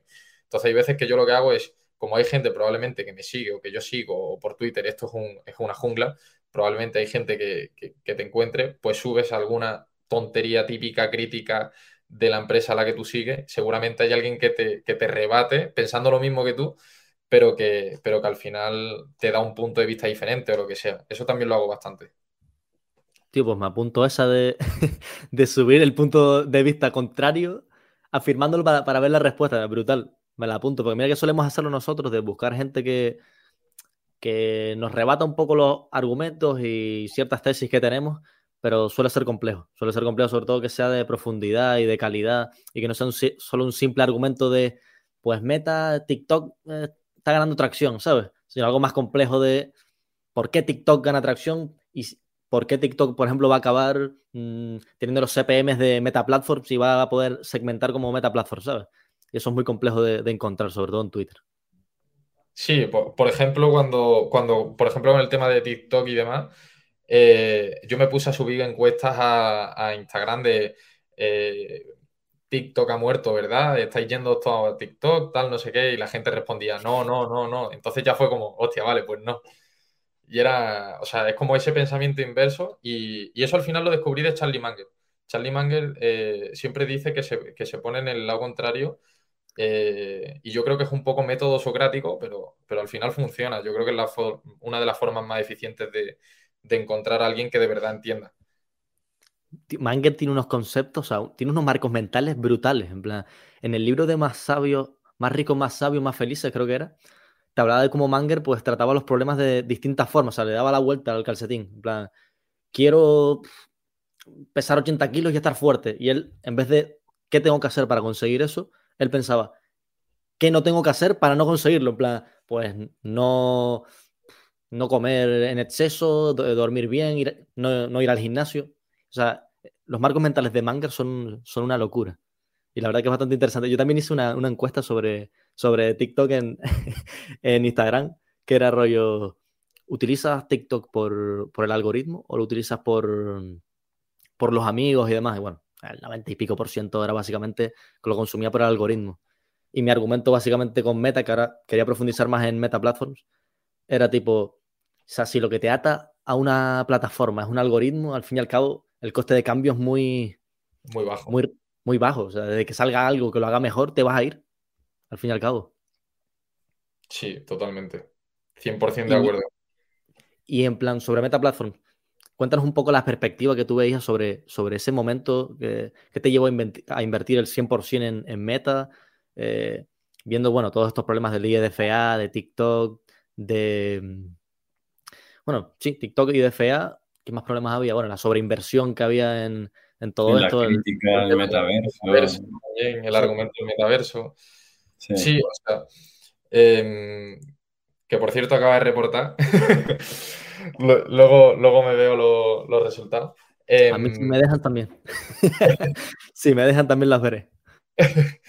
Pues básicamente lo que veía era que era el mayor recopilador de información por tiempo de hora, eh, o sea, o por, tiempo utilizado, usado eh, dentro de, la plataforma. O sea, tú coges dos usuarios que sean completamente iguales y que utilicen Meta, cualquier plataforma de Meta, y utilice otra cualquier plataforma, y existen muchas más vías de interacción dentro de la plataforma de Meta, eh, en Instagram, Facebook, WhatsApp, la que sea, que frente a la competencia. Y eso permite a Meta recopilar mucha más información. Por ejemplo, eh, si tú tienes Instagram, probablemente has usado mensajes directos, has usado los me gusta, has usado Reels, has subido fotos al perfil, has etiquetado cosas a, tu historia, gente, cosas, sitios, etc.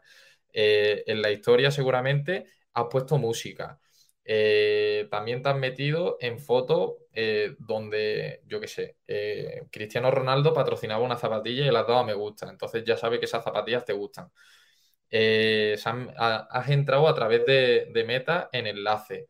Em, has compartido Reels. Entonces, el Reels ese que has compartido, que fue una cosa que hablamos nosotros el otro día, em, ese Reel que, has compartido, Meta dijo que era uno de los, principales prosis de información que tenía para saber cuándo un reel era bueno y cuándo no y cuándo debía eh, aumentar, digamos, ese, ese eh, alcance de, ese reel, de ese reel. Entonces, esas vías de interacción, eh, el resto de plataformas no las tienen porque en TikTok ni se usan los mensajes directos, ni se usan las historias, ni la gente suele usar los comentarios, por ejemplo. En plan, tú no, tienes un colega que sube una foto un miércoles por la tarde y tú le comentes, guau, vaya crack.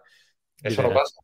En, TikTok es más, te pones a deslizar y le das me gusta, te pones a deslizar y le das me gusta, te pones a deslizar y la gente ya le da me gusta porque le han dicho que tiene que entrenar el algoritmo, que si no, tampoco se hubiese puesto a darle me gusta. Y, son esas cosas que hacen que, el algoritmo de meta eh, a largo plazo vaya a terminar siendo mucho mejor que el, que el, de la competencia. Totalmente.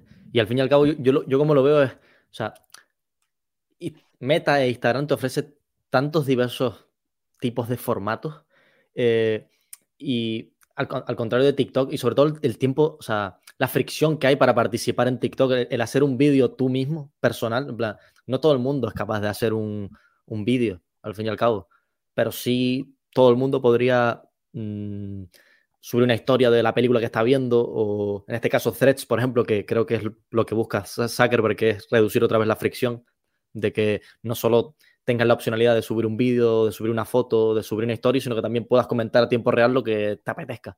Entonces, creo que el valor terminal de TikTok es tan bajo porque es que básicamente no te ata nada. O sea, el grafo social de que tanto habla Zuckerberg, en plan, es súper poco denso. O sea, es una máquina generativa de vídeos que, uno, no, recopila la información suficiente y, y, luego es que no te ata desde que, desde que aparezca algo semejante o, por ejemplo, Reels tenga el algoritmo de TikTok, te va. O sea, no sé.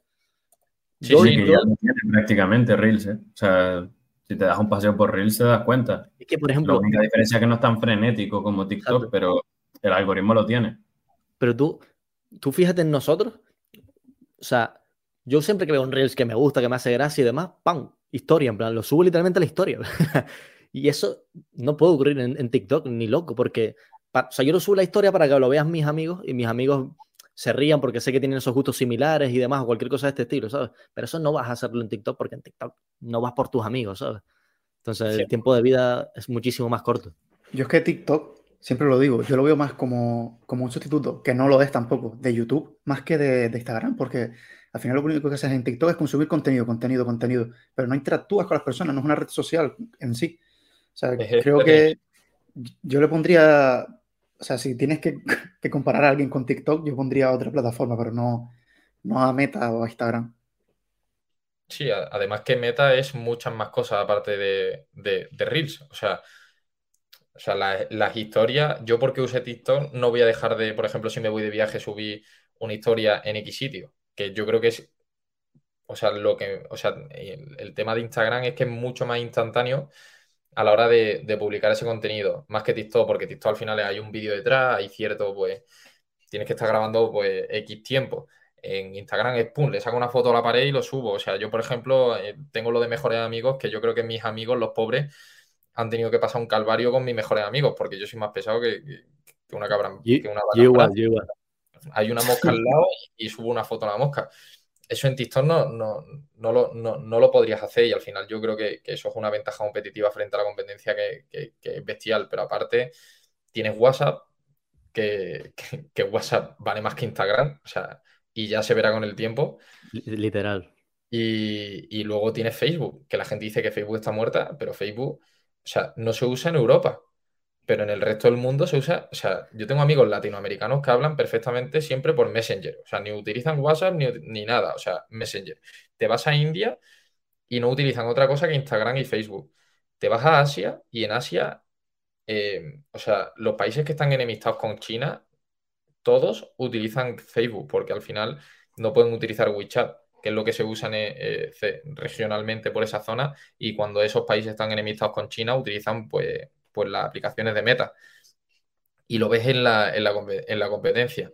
Al final, luego ves que, que, TikTok, la principal capacidad de recopilación de datos que tiene es third party data, o sea, es data que le proveen terceros, las cookies que se lo provee pues tu historial, eh, no sé, el, tu historial de compra que se lo provee tu, tu, tarjeta del banco que has guardado en el wallet de Apple perfectamente. Eh, que bueno, que eso es otra, que sepáis que TikTok sabe lo que gastáis y dónde lo gastáis. Em, luego, luego es, todo eso, son términos y condiciones que has aceptado y que le proveen eh, los datos el resto. Pero en el momento que llegue la Unión Europea o llegue alguien y te cape regulatoriamente esa capacidad, aumenta el mode de meta, porque es mucho más difícil alcanzar esa posición privilegiada de, first de recopilación de first party data que tiene, que tiene meta. Entonces, eso, eh, eso, por ejemplo, es otro argumento que tienen de, no, es que el riesgo regulatorio que tiene Meta, y es más bien al revés, o sea, no hay tanto riesgo regulatorio, sino que cuanto más, cuantas más regulaciones hay, es mucho más difícil competir con Meta, porque Meta es el que tiene más first party data de, la industria. Literal, o sea, bueno, dilo tú, uso. No, no, no, habla tú, habla tú. No, yo iba a decir que literalmente la regulación es como un foso defensivo aparte para, para Meta Platform también. Eh, sí, sí, sí. A mí lo que me sorprende de las regulaciones es que en la Unión Europea hayan prohibido que salga Threads porque pasaba datos de una aplicación a otra y por lo visto eso no era lo que les ponía en conflicto. pero que TikTok, esto lo, dijo, lo leyó Joe Rogan en su podcast, en términos y condiciones, ¿no? Sabe qué palabras estás tecleando en el teclado mientras no estás en la aplicación. O sea, ellos te lo ponen. Ellos saben cuando estás escribiendo un WhatsApp qué, qué carajo le estás poniendo a esa persona. O sea, ellos lo saben perfectamente. Y eso sí es válido. Esas son las cosas que a mí me, alucinan. De... Financiado por un partido comunista chino detrás que, que te la sabes, en plan. A mí la verdad que me impresiona muchísimo cómo funcionan estas cosas. O sea, el, caso de TikTok es, bastante curioso. Además que em, si te lees los términos y condiciones, no es solo eso. O sea, hay muchísimas más cosas.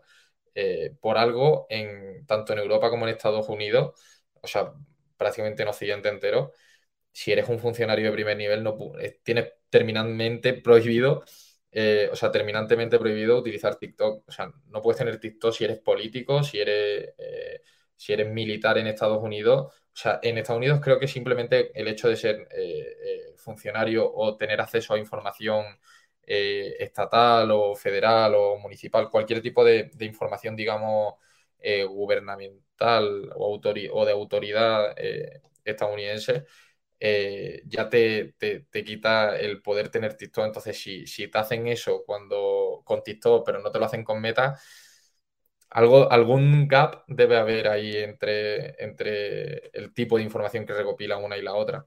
Lo que pasa que, que, que por ejemplo, a Meta le están, lo, que, lo que están haciendo es presionar, presionarla sobre todo para que, para que se traiga los servidores, los data centers y la, y la inversión a Europa yo creo que es principalmente el, push que le está haciendo la Unión Europea. Pero, pero vaya, vamos a ver perfectamente cómo dentro de cinco años Meta se va de Europa. O sea, yo creo que, yo creo que es una crónica de una muerte anunciada. O sea, eh, Meta, Meta en Europa se, va a terminar yendo por, por eso. Y, no lo, y no lo van a prohibir eh, pero ya habido varias amenazas de, Meta en plan de si nos prohibís esto nos piramos. Y al final esas directivas y esas regulaciones la han echado para atrás porque, porque al final son, eso sí, es, ese tipo de, O sea, Meta está, digamos, en un balance en el que si me quedo en Europa y me siguen haciendo ese tipo de políticas, el resto del mundo va a copiar esas políticas que me están haciendo en Europa. Pero si me voy de Europa y les quito mi servicio a Europa, el resto del mundo va a saber que no puede jugar conmigo y tienen que aceptar, las reglas con las que yo juego. Y yo creo que es un poco esa balanza que está viendo ahora mismo. Pero si Europa sigue por el mismo camino, yo creo que Meta va a llegar a un punto en el que probablemente estemos a lo mejor cinco o seis meses eh, sin, poder utilizar las plataformas de Meta o teniéndolas que utilizar a través de un VPN. Yo creo que se liaría de una forma brutal. En plan, no me imagino, o sea, literalmente mi día a día sin WhatsApp e Instagram. O sea, literalmente, Sobre todo sin WhatsApp. O sea, WhatsApp sobre todo, Pero sin WhatsApp. WhatsApp. WhatsApp es un game changer brutal. O sea, lo del click to message que se sacaron de la, de la manga para también evitar el IDFA de Apple y todo, nada, brutal. El artículo que me pasaste era brutal, literal. El tío diciendo, es que ahora mi, ¿cómo se llama? Mi, mi vendedor de vinos es un chatbot de WhatsApp. Literalmente. Es brutal. Es verdad, es verdad. No, y es bestial. Y que, eh, por ejemplo, con Click to Message conseguían tres veces la rentabilidad media del mercado y Click to Message, el CPM, creo que era diez veces el, CPM medio de meta. O sea, no el de mercado, sino el de meta. Sí, sí, o sea, una, locura. Bueno, sí, los, los ROI eran una locura. Eso sí me di cuenta, de hecho lo, apunté en el artículo que hice, que los ROI eran una locura. Pero es que es normal, en plan, es que literalmente estás hablando con, la, con el cliente por, por el app de mensajería más usado del mundo, literalmente. Y la última, lo, último que yo quería decir también es que el propio tiempo de vida de la red social, que Facebook lleva ya 20 años eh, y Instagram 12 puede ser, 13 más o menos, WhatsApp igual y demás, es una ventaja competitiva, porque al fin y al cabo tienes datos históricos de la población en, sí. O sea, eso nunca lo va a tener TikTok tampoco. Sí, aunque yo te diría más que, realmente la ventaja competitiva fuerte de Meta, creo que es lo que el artículo que te mandé, que era cuando en una industria donde los márgenes brutos son del 90 y pico por ciento, o del 100% prácticamente, o sea, dependiendo de si incluye la amortización como coste bruto, ¿no?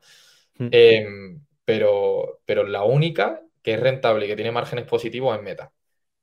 O sea, el estrés, eh, y no, y no es solo que sea rentable y positiva, sino que ha conseguido unos márgenes del 40%. O sea, yo creo que la mayor ventaja competitiva que tiene Meta es esa capacidad de llevar la eficiencia al límite extremo frente a los competidores. O sea, eso no, tiene ni pie ni cabeza. Eh, la capacidad que ha tenido, no sé si Zuckerberg o, el equipo entero, el management entero, quien sea, pero la capacidad de llevar esa compañía al límite de eficiencia eh, no tiene ni pie ni cabeza. Tío, es que yo creo que, a Zuckerberg literalmente se le malinterpreta de una forma brutal. En plan, para mí, o sea, a mí me hace gracia cuando dicen que copia única y exclusivamente. O sea, digo, pero ¿por qué entonces eh, Twitter y YouTube fallan cuando implementan stories, ¿sabes? En plan, ¿por, qué no copian ellos también? Si es tan sencillo como solo copiar, ¿por qué no lo hacen ellos también? No, y es que copian, pero no les sale bien, no lo ejecutan de forma correcta ni lo mantienen en el tiempo. O sea, copian, pero no sale bien. Entonces, algo tendrá Zuckerberg, digo yo. Es lo que la gente hatea bastante por hatear, literalmente. Es que yo, yo recuerdo un artículo de, Michael Simon, que era un tío que, que, fue el que implementó Stories en Instagram, que era un genio de 18 años que empezó a trabajar para, para Zuckerberg y demás. Y el tío decía, es que sea, Zuckerberg no se limita solo a copiar, sino que trata de, entender el por qué la gente usa eso y, luego implementa una solución mejor eh, dentro de su de Instagram o de Facebook o de su plataforma ya de por sí. Entonces, no es simplemente el copiar, ¿sabes?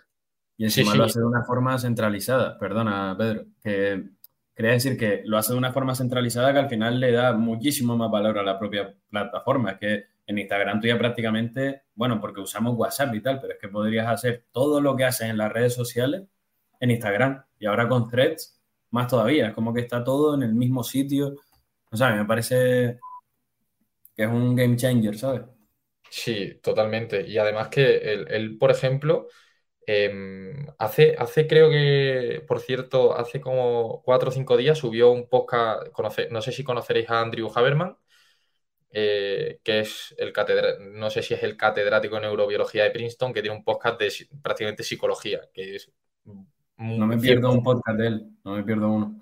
O sea, 100%, recomendado para todo el mundo. Pues el último capítulo em, fue con Zuckerberg eh, y con, eh, no sé si es, creo que es su mujer, eh, que también es, psicóloga, me parece, y, hablan de una cantidad de cosas de psicología que dije, este tío no era programador, o sea, ¿cómo entiende ese, trasfondo de, psicología? Y que al final, por ejemplo, el tema de lo de la dopamina, que se suele hablar mucho, de que Instagram y las aplicaciones te disparan la dopamina, tal, no sé qué, que es lo que hace que la, que, la gente se quede enganchada a las aplicaciones eso es una cosa que se llama condicionamiento clásico, eh, que es que te tiene esperando y, o sea, eh, bueno, es un concepto de psicología, que tampoco me quiero explayar mucho, pero es lo que te tiene esperando el siguiente vídeo que te haga, que te dispare esos niveles de dopamina.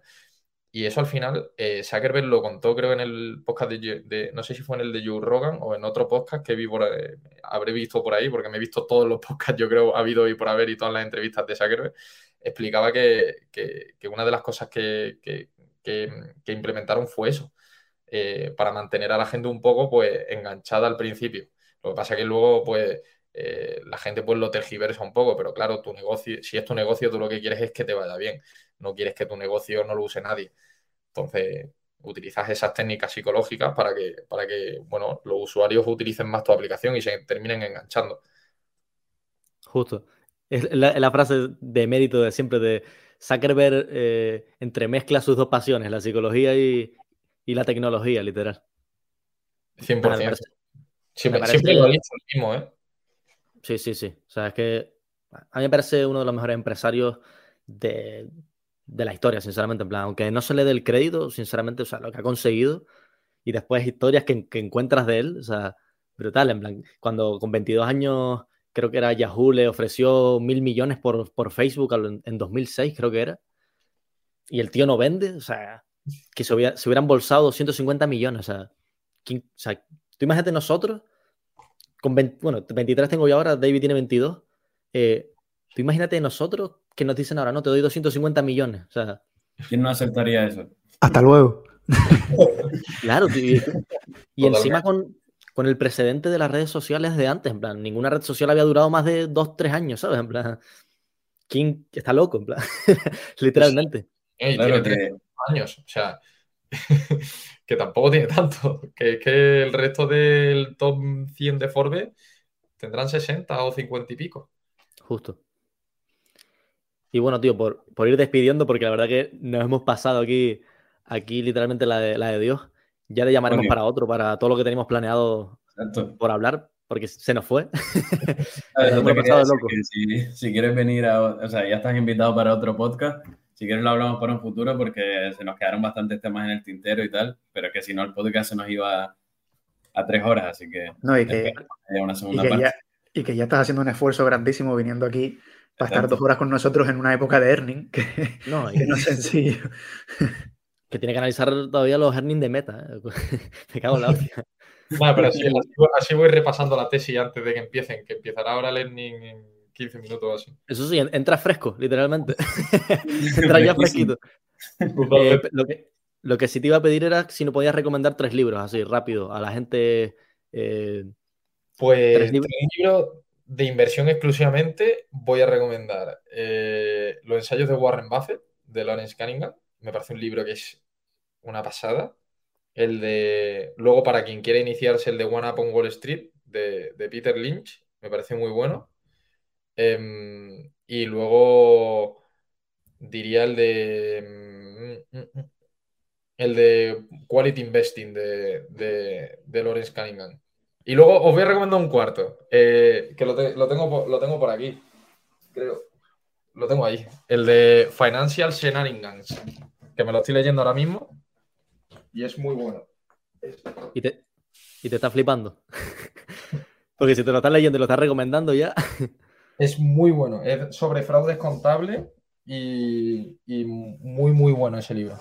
Em, explica, por ejemplo, el caso eh, bueno, de MicroStrategy en los 90, eh, que, por ejemplo, es una acción que bueno, se, ha puesto muy de moda últimamente pues, por el Bitcoin y demás, pero en los 90 cometió un poco de.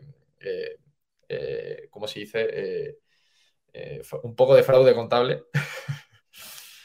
pero, pero, pero sí, te explico un montón de casos y tal, y, aprendes a prevenir muchísimo mejor los fraudes contables. Yo estoy aprendiendo muchísimo con ese libro. Pues nada, lo, dejamos allí en la, en la, descripción, básicamente, para el que quiera. Directamente enlaces a Amazon.